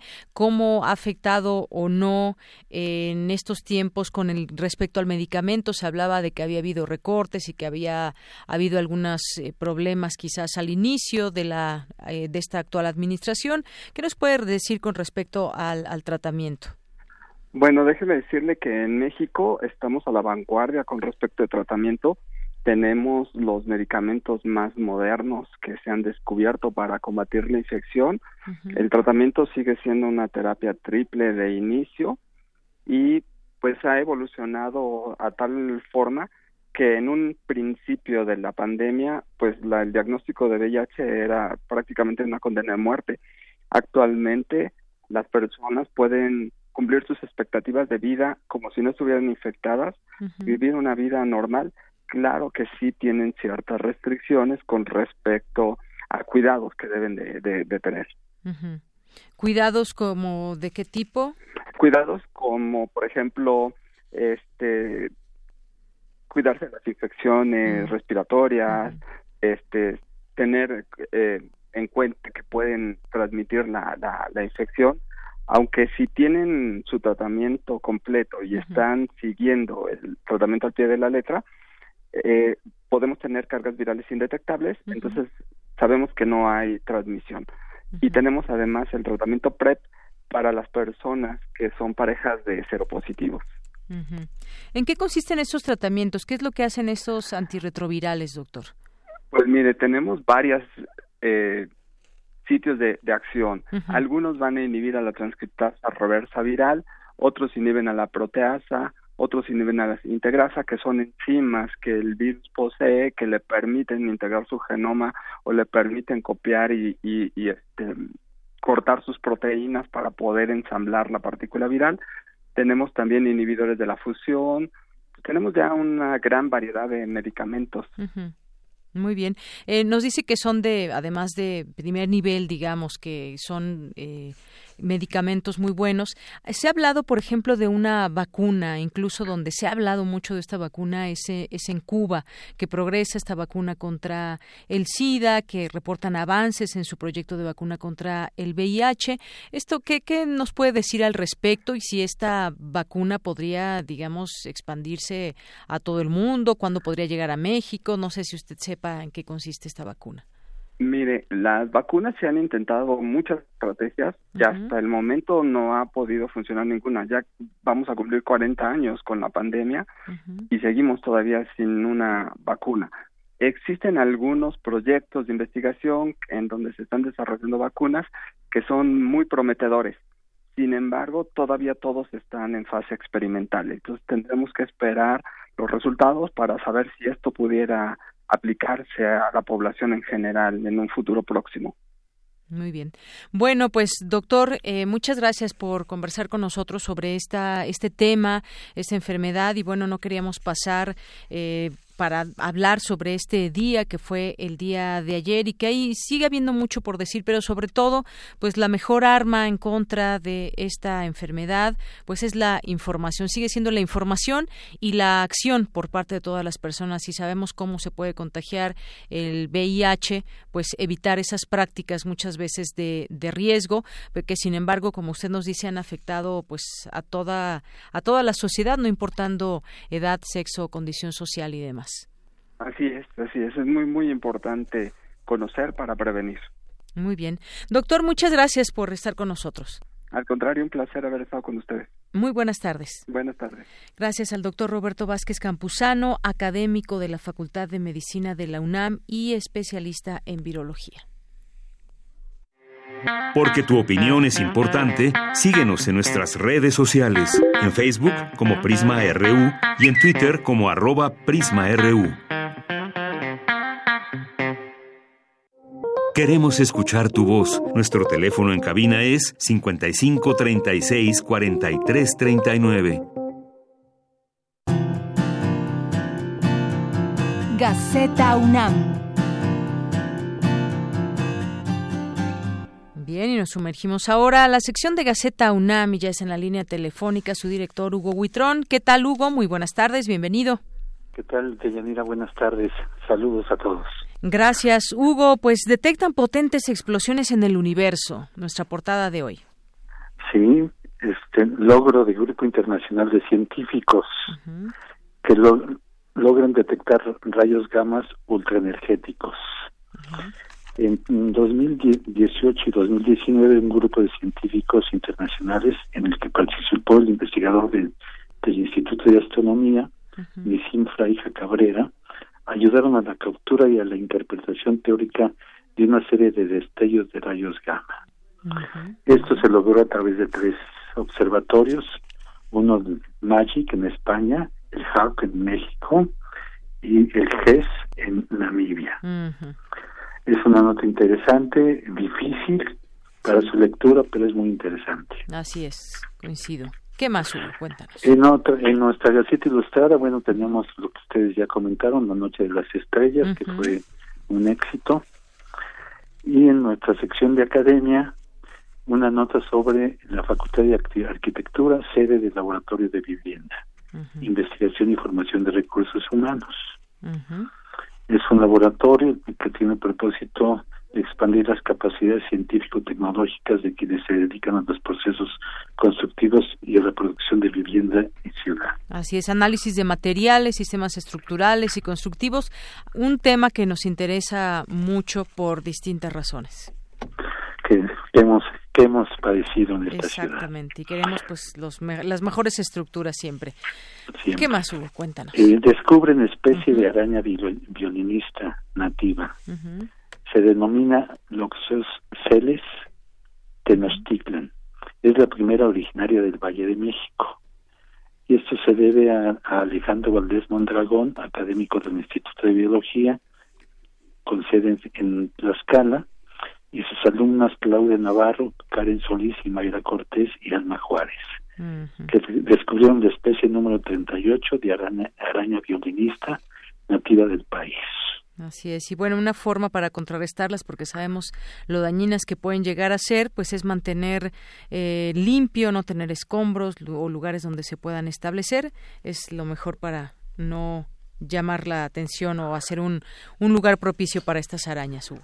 El académico comenta que son que son tímidas las arañas, o sea que procurar no molestarlas porque es cuando este atacan, pues tratan de defenderse. Exactamente. Tenemos también el Atlas de Derechos para Personas con Discapacidad, una mirada nacional a escalas estatales y de zonas rurales, donde se observa más marginación y exclusión hacia estos grupos.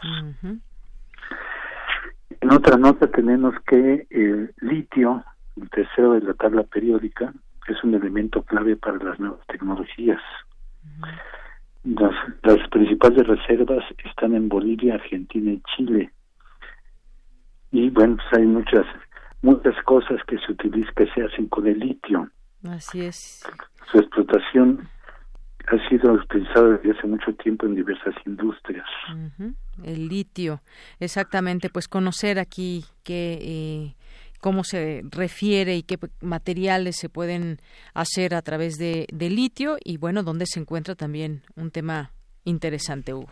Donde se encuentra en Bolivia, Chile y Argentina, bueno, ahí tiene tiene es mucho importancia es muy importante este dato pues lo que está sucediendo en, América del Sur. en cada uno de estos países una convulsión política. Así es porque hay un interés un interés internacional sobre este elemento. Sobre el litio así es.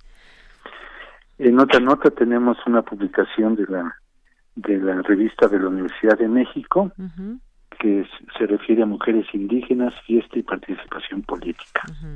Que esta es una sección que estamos abriendo sobre el género, que ya lo hicimos en el número anterior, y que vamos a tener este de aquí para adelante siempre alguna alguna información relativa al género. En comunidad, eh, María Fernanda Hernández Hernández, egresada del CCH Oriente y actualmente estudiante de la Facultad de Ciencias, recibió el Premio Nacional de la Juventud. Reabrió sus puertas la, librería Enrique González Casanova después de aquel percance que tuvo. Ya está en funcionamiento para que los que quieran comprar los libros aquí en, aquí en Ciudad Universitaria. La librería está abierta de 9 a 15 y de 16 a 20 horas. Muy bien. eh, Traemos también la, nota sobre el, doctorado Novus Causa que recibió nuestro rector en Perú. Y traemos algunas algunas notas del FIL de Guadalajara, la participación de la UNAM con su pabellón en, en la en la FIL de Guadalajara, la presentación de algunos libros, el premio a David Huerta, eh, un libro que se llama que se llama Autonomías bajo acecho, y también tenemos cuatro décadas de El Muro, rock progresivo de Pink Floyd. Una nota de Alejandro Toledo, que es uno de nuestros editores y escritor, donde nos habla sobre la compra, la compra de un de una persona del disco de Pink Floyd, de Walk. Así es, le recomendamos por supuesto también estas cuatro décadas de El Muro. Bueno, y además todo antes de salir al periodo vacacional, pues todavía hay muchas actividades en nuestra universidad que pueden encontrar también en la Gaceta, Hugo. Así es, en, la agenda, nuestro segmento que publicamos todos los lunes, este, donde vienen todas las actividades académicas, culturales y deportivas y de entretenimiento. Muy bien. Bueno, Hugo, pues muchísimas gracias como siempre y te escuchamos el siguiente jueves. Muchas gracias, Deyanira. Y este, son ustedes muy amables y no se olviden, sean felices y también que pueden consultar la Gaceta desde su celular, gaceta.unam.mx. Muy bien. Hugo, un abrazo y hasta luego. Saludos a todos. Sean felices. Y gracias igualmente. Porque tu opinión es importante, síguenos en nuestras redes sociales, en Facebook como Prisma RU y en Twitter como arroba PrismaRU. Relatamos al mundo. Relatamos al mundo.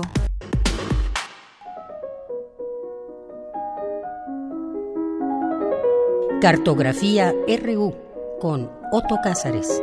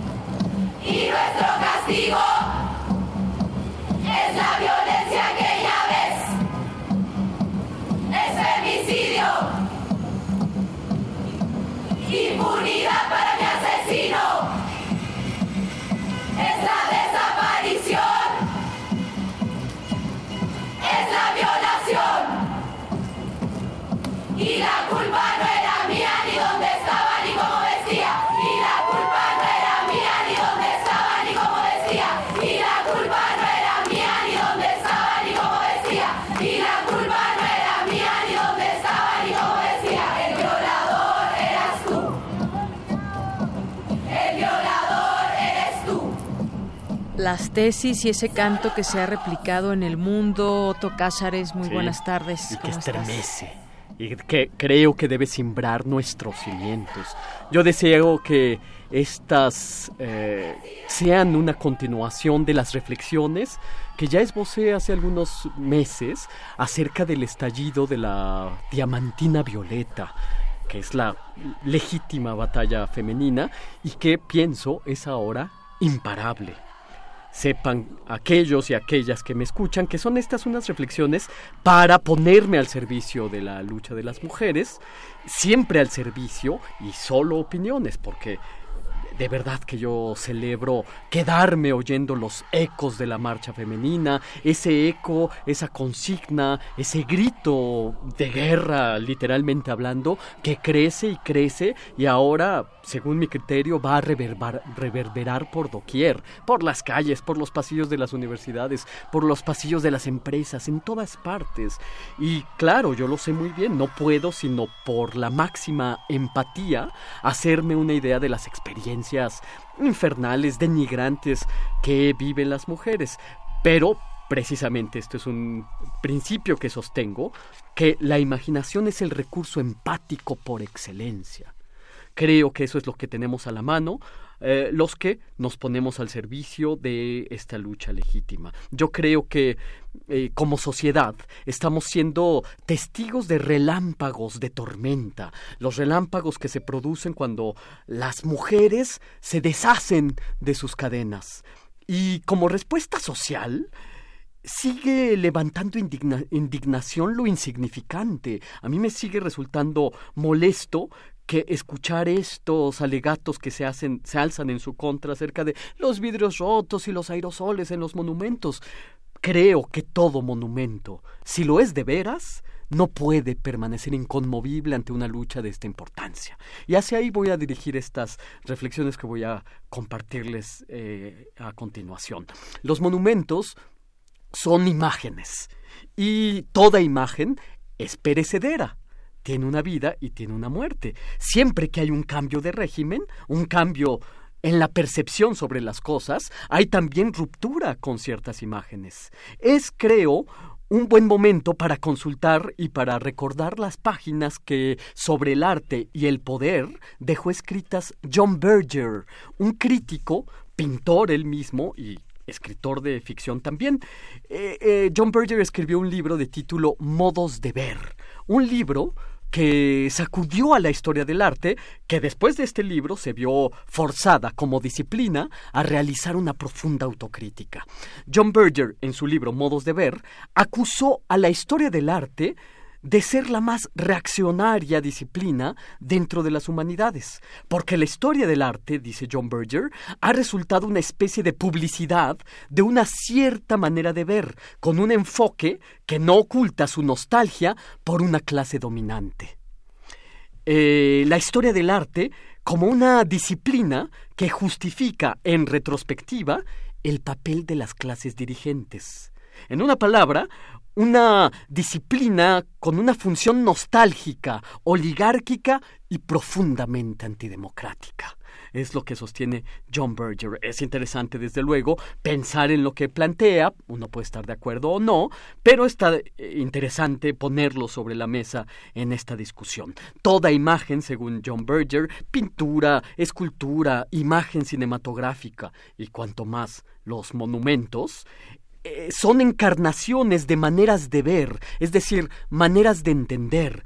Cuando vemos unas imágenes artísticas, monumentales, escultóricas, pictóricas, cinematográficas, vertemos ahí un sinfín de hipótesis aprendidas, hipótesis inoculadas acerca de la belleza, acerca de la verdad, acerca del genio artístico, acerca del gusto, del refinamiento, etc. De modo que terminan las imágenes convirtiéndose en una suerte de envoltorios de una religiosidad completamente falsa. religiosidad aurática que se trasvasa, por así decir, de la obra de arte a la galería, al museo, al templo y al monumento de las plazas públicas. El aura de una obra es lo que nos impone el ceremonial de la mudez. La propuesta de John Berger, en modos de ver, es dejar de ver a las obras artísticas como reliquias sagradas, dejar de verlas con nostalgia, porque en aras de una exaltación de lo pasado, dejamos de ver lo presente. La enseñanza de John Berger estriba en aprender a no rehuir la confrontación. Si somos capaces de ver el presente con claridad, entonces podemos ver el pasado. Y el presente, como las mujeres nos lo hacen ver, tiene exigencias inmediatas. El libro de John Berger hace muchos guiños a otros autores críticos con el pasado y críticos con la historia como disciplina. Hace, por ejemplo, John Berger en su libro Modos de Ver, guiños a ciertos planteamientos de Walter Benjamin, sobre todo los que tienen que ver con el aura y la reproducción de la obra artística, pero también eh, hace un guiño a lo que sobre la mirada de anticuario sostuvo el intempestivo Friedrich Nietzsche en su segunda intempestiva. En su segunda intempestiva, Friedrich Nietzsche dice, y esto es muy interesante para sostener una polémica, eh, dice que el historicismo exacerbado es nocivo para entender el presente. El exceso de historia daña a lo presente, sostiene eh, Friedrich Nietzsche. Hay tres tipos de historia, dice Friedrich Nietzsche. La historia monumental, la historia anticuaria y la historia crítica. La historia monumental es cebo para el nacionalismo. Y ya se sabe, como dice Samuel Johnson, que el nacionalismo, el patriotismo, es el último refugio del canalla. La historia anticuaria es aquella que, por el simple hecho de que una cosa haya envejecido, ya genera la pretensión de que debería ser inmortal. Y finalmente, la historia crítica, según Friedrich Nietzsche, es la que tiene la función de adaptar el pasado al presente y trascenderlo.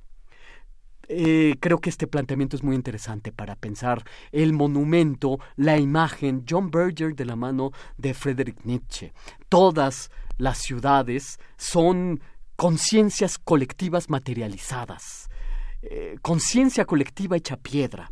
Las fachadas de una ciudad son nuestros rostros que miran a la calle.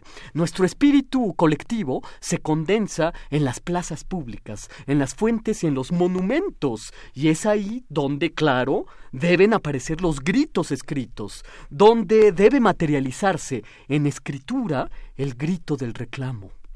Me viene a la mente, ya por último, unas páginas divertidísimas que dejó escritas Alfonso Reyes en un ensayo de 1931, un título, un ensayo de título Las estatuas y los pueblos. Y ahí, en este texto de eh, Alfonso Reyes, aparecen reflexiones acerca de las múltiples peregrinaciones y las mudanzas de los monumentos cosa que es muy cierta. Cuando uno piensa en el monumento hay que pensar también en sus complejas y complicadas mudanzas. Piensen ustedes en los múltiples sitios donde se ha erguido el caballito de Manuel Tolsá que ha tenido muchísimos emplazamientos y dependiendo el régimen se lo ubica en un determinado punto de la ciudad. Recuerda Alfonso Reyes en este texto las palabras procaces con las que son conocidos muchos monumentos. No las voy a citar aquí, pero es divertidísimo leer estas palabras con las que se hacen referencia a los monumentos. Eh, aparecen también reflexiones en este texto de Reyes acerca del muy recurrente caso de estatuas que se encuentran en sitios que no les corresponden. Mm. Estatuas de ciertos personajes que se hallan en pie en plazas que llevan el nombre de otro personaje diferente, cosa que es divertidísimo aquí en la Ciudad de México, es algo muy cotidiano. Y en fin, eh, dice Alfonso Reyes que casi siempre los monumentos, que son representaciones muy convencionales en sus concepciones, reciben el genio popular que se encarga de darle, con algunos motes, una nueva página a esa oxidación, a ese proceso de enverdecer que tiene el bronce. Eh, con esto quiero decir que hay una participación popular en la construcción de nuestros monumentos. Los monumentos están vivos. La ciudad y sus monumentos es, un... Eh, es, un espacio que envejece, un acontecimiento histórico que deja arrugas en su rostro. No son, por lo tanto, inconmovibles. Vuelvo a decirlo, no hay verdadero monumento que sea inconmovible. En este combate femenino es legítimo derrumbar lo que no se mueve, es legítimo derruir lo inamovible. Yo creo que la verdad de la historia del arte es que como disciplina debería guardar la facultad del movimiento, guardar la viveza, guardar lo vital, ocupar el lugar de lo vivo. Cuando Botticelli pintaba un paisaje, Incluso nosotros podemos notar cómo una ráfaga de viento mueve, mueve, a las flores. Sus paisajes pintados no son inmutables. El paisaje en Botticelli reacciona a la menor brisa cuanto más los monumentos de una ciudad, que los monumentos en nuestra ciudad reaccionen también a la intempestiva ráfaga femenina. Y esto es lo que yo tengo que decir este lunes 2 de diciembre de 2019. Pues muchísimas gracias, Soto Cázares. Como siempre, nos, nos aclaras, nos abres posibilidades de entender, de entender nuestro, nuestro entorno, nuestro contexto, eh, también echando esa mirada al pasado y los que ya han dejado escrito, han dejado en arte, han dejado expresión y que nos hace pues comprender en nuestro presente muchas cosas. Sí, así es. Y, yo este es un caso muy eh, ilustrativo de lo que hemos tenido en la las últimas en las últimas semanas o quizás meses donde un movimiento ha crecido y un movimiento a nivel internacional también y que ha tenido mucho eco y que puede haber en, en, todo esto también debates de, en muchos eh, sentidos y que creo que son necesarios también. Desde luego, y por lo tanto yo agradezco enormemente este espacio radiofónico en el que me has dado verter estas opiniones y en las que, bueno, intento colaborar en algo a quitarnos esta alarma que nos produce estas acciones que yo encuentro legítimas siempre y cuando busquemos estas, eh, estos argumentos críticos que yo creo encontrar en este libro Modos de Ver y sobre todo las consideraciones acerca de la historia de Friedrich Nietzsche. Por lo tanto, eh, agradezco que se me permita verter estas opiniones y entretejerlas insisto, siempre eh, en búsqueda de ponerme al servicio de esta lucha legítima de las mujeres y también de eh, compartir algunas de mis opiniones. Claro, por supuesto, y de eso se trata, de escucharnos todos, de generar opiniones, de generar debates, de generar análisis. Este, pues este espacio desde una radio pública debe ser justamente eso y escuchar todas las voces también. Claro. Bien, pues continuamos. Porque tu opinión es importante, síguenos en nuestras redes sociales, en Facebook como Prisma RU y en Twitter como arroba PrismaRU.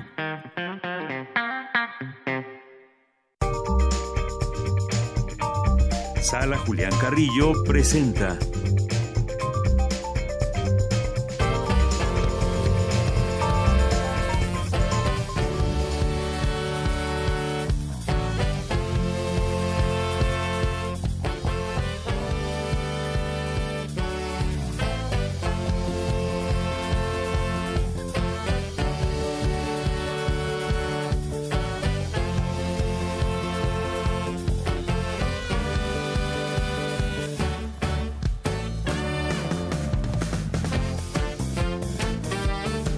pues bailando desde algún lugar está Montserrat Muñoz para traernos todas las actividades de la sala Julián Carrillo. donde quiere que esté. Sí, donde quiere que esté. donde quiere que esté está bailando sin duda. Hasta acá se oye. hasta acá se oye y se siente. ¿Cómo estás, Monse? Pues bien, estoy justo haciendo algo que es fascinante y de lo cual quiero poner en perspectiva de todos, haciendo un enlace radiofónico desde un taxi saludos a mi conductor. Vamos, gracias a el favor de la ciudad, eh, sí, en efecto, pues retrasados. Por eso esta llamada, amigos, voy hacia ustedes. Quizás llego en lo que hago esta llamada, pero con mucho gusto eh, les puedo contar todas las actividades que vamos a tener porque justo queremos que bailen. Eh, la música es de Gallo Cósmico, sonará el viernes. Y pues bueno, hoy tenemos, eh, ya saben, anuncio de temporada larga, extendida para 2 de 90, teatro dirigido por Mario Ficacci, actúan Maripaz Mata, Teresa Selma, grandes historias, no se lo pueden perder a las 8 de la noche, entrada libre. Ya también saben que martes, martes es danza contemporánea y tenemos en este martes el primer especial, especial que es la gala de invierno por el Ballet Ensamble de México, un recorrido dancístico a través de varios periodos en la danza hasta llegar a, una interpretación de danza contemporánea. De nuevo, entrada libre, martes de danza, pueden buscar en la página de Facebook el hashtag martes de danza y ahí está todo el contenido de los bailarines y bailarinas que hemos tenido, las compañías y demás. Miércoles de Cine Club, el ciclo Nos Amábamos Tanto, consulten la programación, se los ponemos aquí, nos faltan ya proyecciones, cerramos con eh, Woody Allen eh, y Annie Hall, que Otto también ahí en complicidad quería ir a verlo. Sí, ya sin saben, duda. Cine Club, exacto, Radio Yo estaré ahí. con esas cartas de amor cinematográficas que los directores han tejido entre filmes y sonidos para sus amadas que quienes actúan en las películas les debemos eh, el título pero ahorita lo ponemos en la página jueves de teatro Xtabay, La Sombra el doble acosando a una mujer que tiene una vida interna, decía otro también un perfil esquizoide, leyenda maya con textos adaptados de Edgar Allan Poe y otros eh, otros poemas, por ejemplo, la frase con la que hable, abre que es todo es un ensueño dentro de un sueño. Dirigido por Eduardo Ruiz Aviñón, actúa Luz Angélica Uribe y Elena de Aro, no se lo pueden perder. También vamos a estar hasta diciembre. Vengan a conocer Teatro Gótico, ha sido muy bien reseñada, muy bien recibida y aclamada esta obra. Viernes de Intersecciones, el último del año, 6 de diciembre, Gallo Cósmico, invitados especiales, Los Fusión en Palomazo de Xochimilco, traen una big band de, de metales y vamos a ahora sí que cerrar con broche de bronce porque todo va a estar muy bonito, digno de ustedes, de una gran fecha para cerrar el año. Además va a haber sorpresas, hay funk, hay por supuesto baile y todo entrada libre. Esto es a las 9, transmisión también por Radio Universidad. Y pues con este favor inmenso que nos hace la radio, no los veo, pero los imagino e imagino que también van a venir a conocernos, a darnos un abrazo y a pedir una revista rúbrica para ustedes. Si escucharon esta sección, esta intervención, pónganos en Twitter, yo voy a ir, me deben mi revista Montserrat, yo me comprometo. Muy bien, pues ya estás comprometida, Monse, y pues muchas gracias porque ya estábamos justamente diciendo las últimas actividades que hay antes de irnos de vacaciones, antes de este periodo vacacional en que entrará también, por supuesto, toda la gente que hace posible todos estos eventos ahí en la sala Julián Carrillo y cerrando el mes de diciembre, además con mucho con mucho gusto, el mes de diciembre y el año, por supuesto. Sí. El mejor mes del año, Otto. iniciando Ajá. diciembre, pero también cerrando intersecciones. Y recuerden que la última actividad es el 11 con el Cine Club. Ese es Muy el, bien. el último día que estaremos eh, pues abriendo eh, la sala a todo tipo de público, como siempre. Y pues les encargamos mucho, nos sigan de todos modos en redes eh, oficiales de Radio UNAM y pues ahí los alcanzo en unos minutos para darles también a ustedes su abrazo. Claro que sí. Y salúdanos, por favor, a- al taxista que te está trayendo para acá este experimento que a mí no me ha tocado eh, todavía hacer, pero a veces nos puede tocar ir en el transporte, ¿no? Sí, ¿Y claro. saben qué pasó? Pues el Metrobús que cortó servicio, pero pues nos vamos a ir ahorita Ah. directo para, para allá con ustedes. Pero Gracias sí, a siempre todos, hay que de estar, verdad. Eh, reconozco mucho a Radio Universidad por el gran equipo que tiene y parte de eso es justo pues tener esta intervención, pero hablar detrás por todos los artistas, los músicos, eh, Extensión Cultural, Radio Universidad que hacen esto posible. Entonces conozcan también a través de Puntos Cultura UNAM este recinto. Aquí estamos por ustedes y nos dará mucho gusto que pues hagamos comunidad. Claro que sí. Pues eh, se- se- será un buen cierre este ahí el on- Sí, próximo lo, sí 11 que de lo diciembre. será, 11 de diciembre con Annie Hall de Woody Allen. Eso es para Miércoles 11. venir con sus personas amadas y estar tomados de la mano, que la mano sude, viendo esa proyección de que es una propuesta de amor en una época sin amor. Es preciosa esa película porque es, yo pensaría, una un filme de educación sentimental, lo que fue Gustave Flaubert para eh, los lectores de finales del siglo XIX. Woody Allen lo es para los que vivimos a, finales del siglo XX y principios del XXI. Unas lecciones de amor en una época sin amor, preciosa.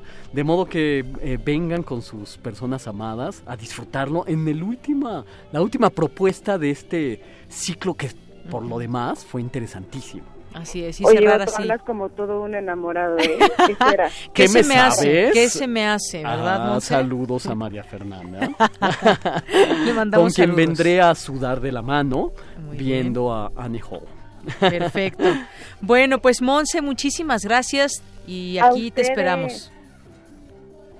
Aquí te esperamos, nos despedimos por lo pronto y muchas gracias por todas estas todavía últimas actividades que habrá ahí en la sala Julián Carrillo. Y Otto, pues tenemos ahora algunos minutos para hacer la sobremesa.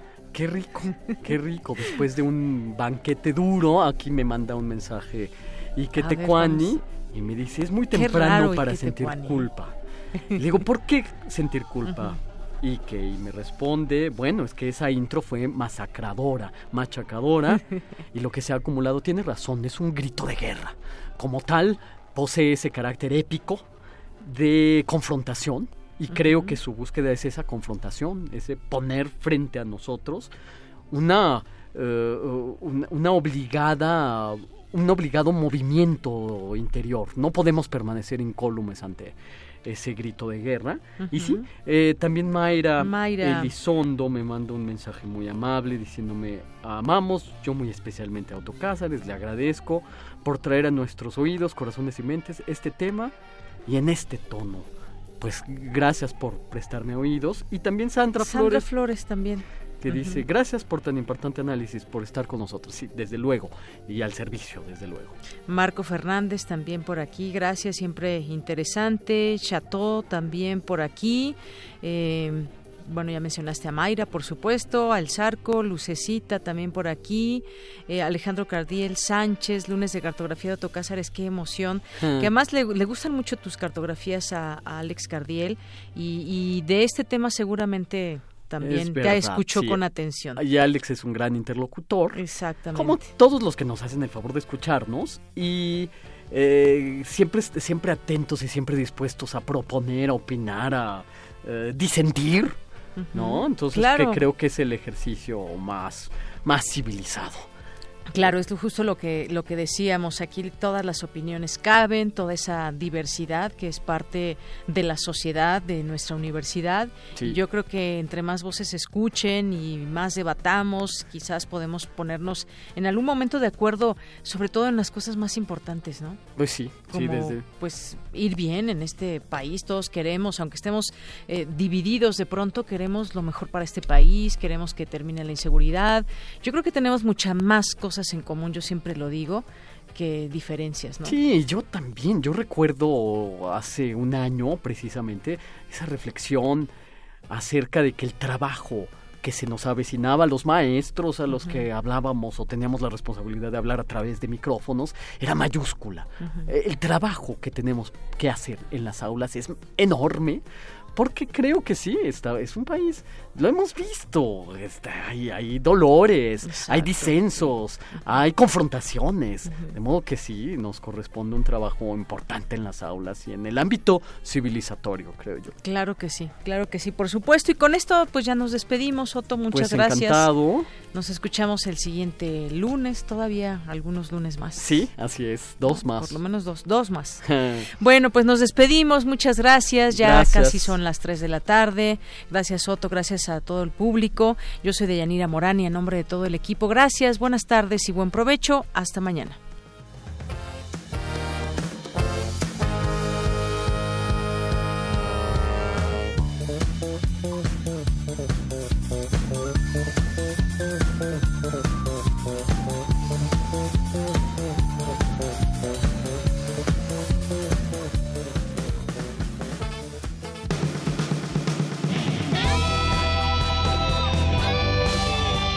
Prisma RU.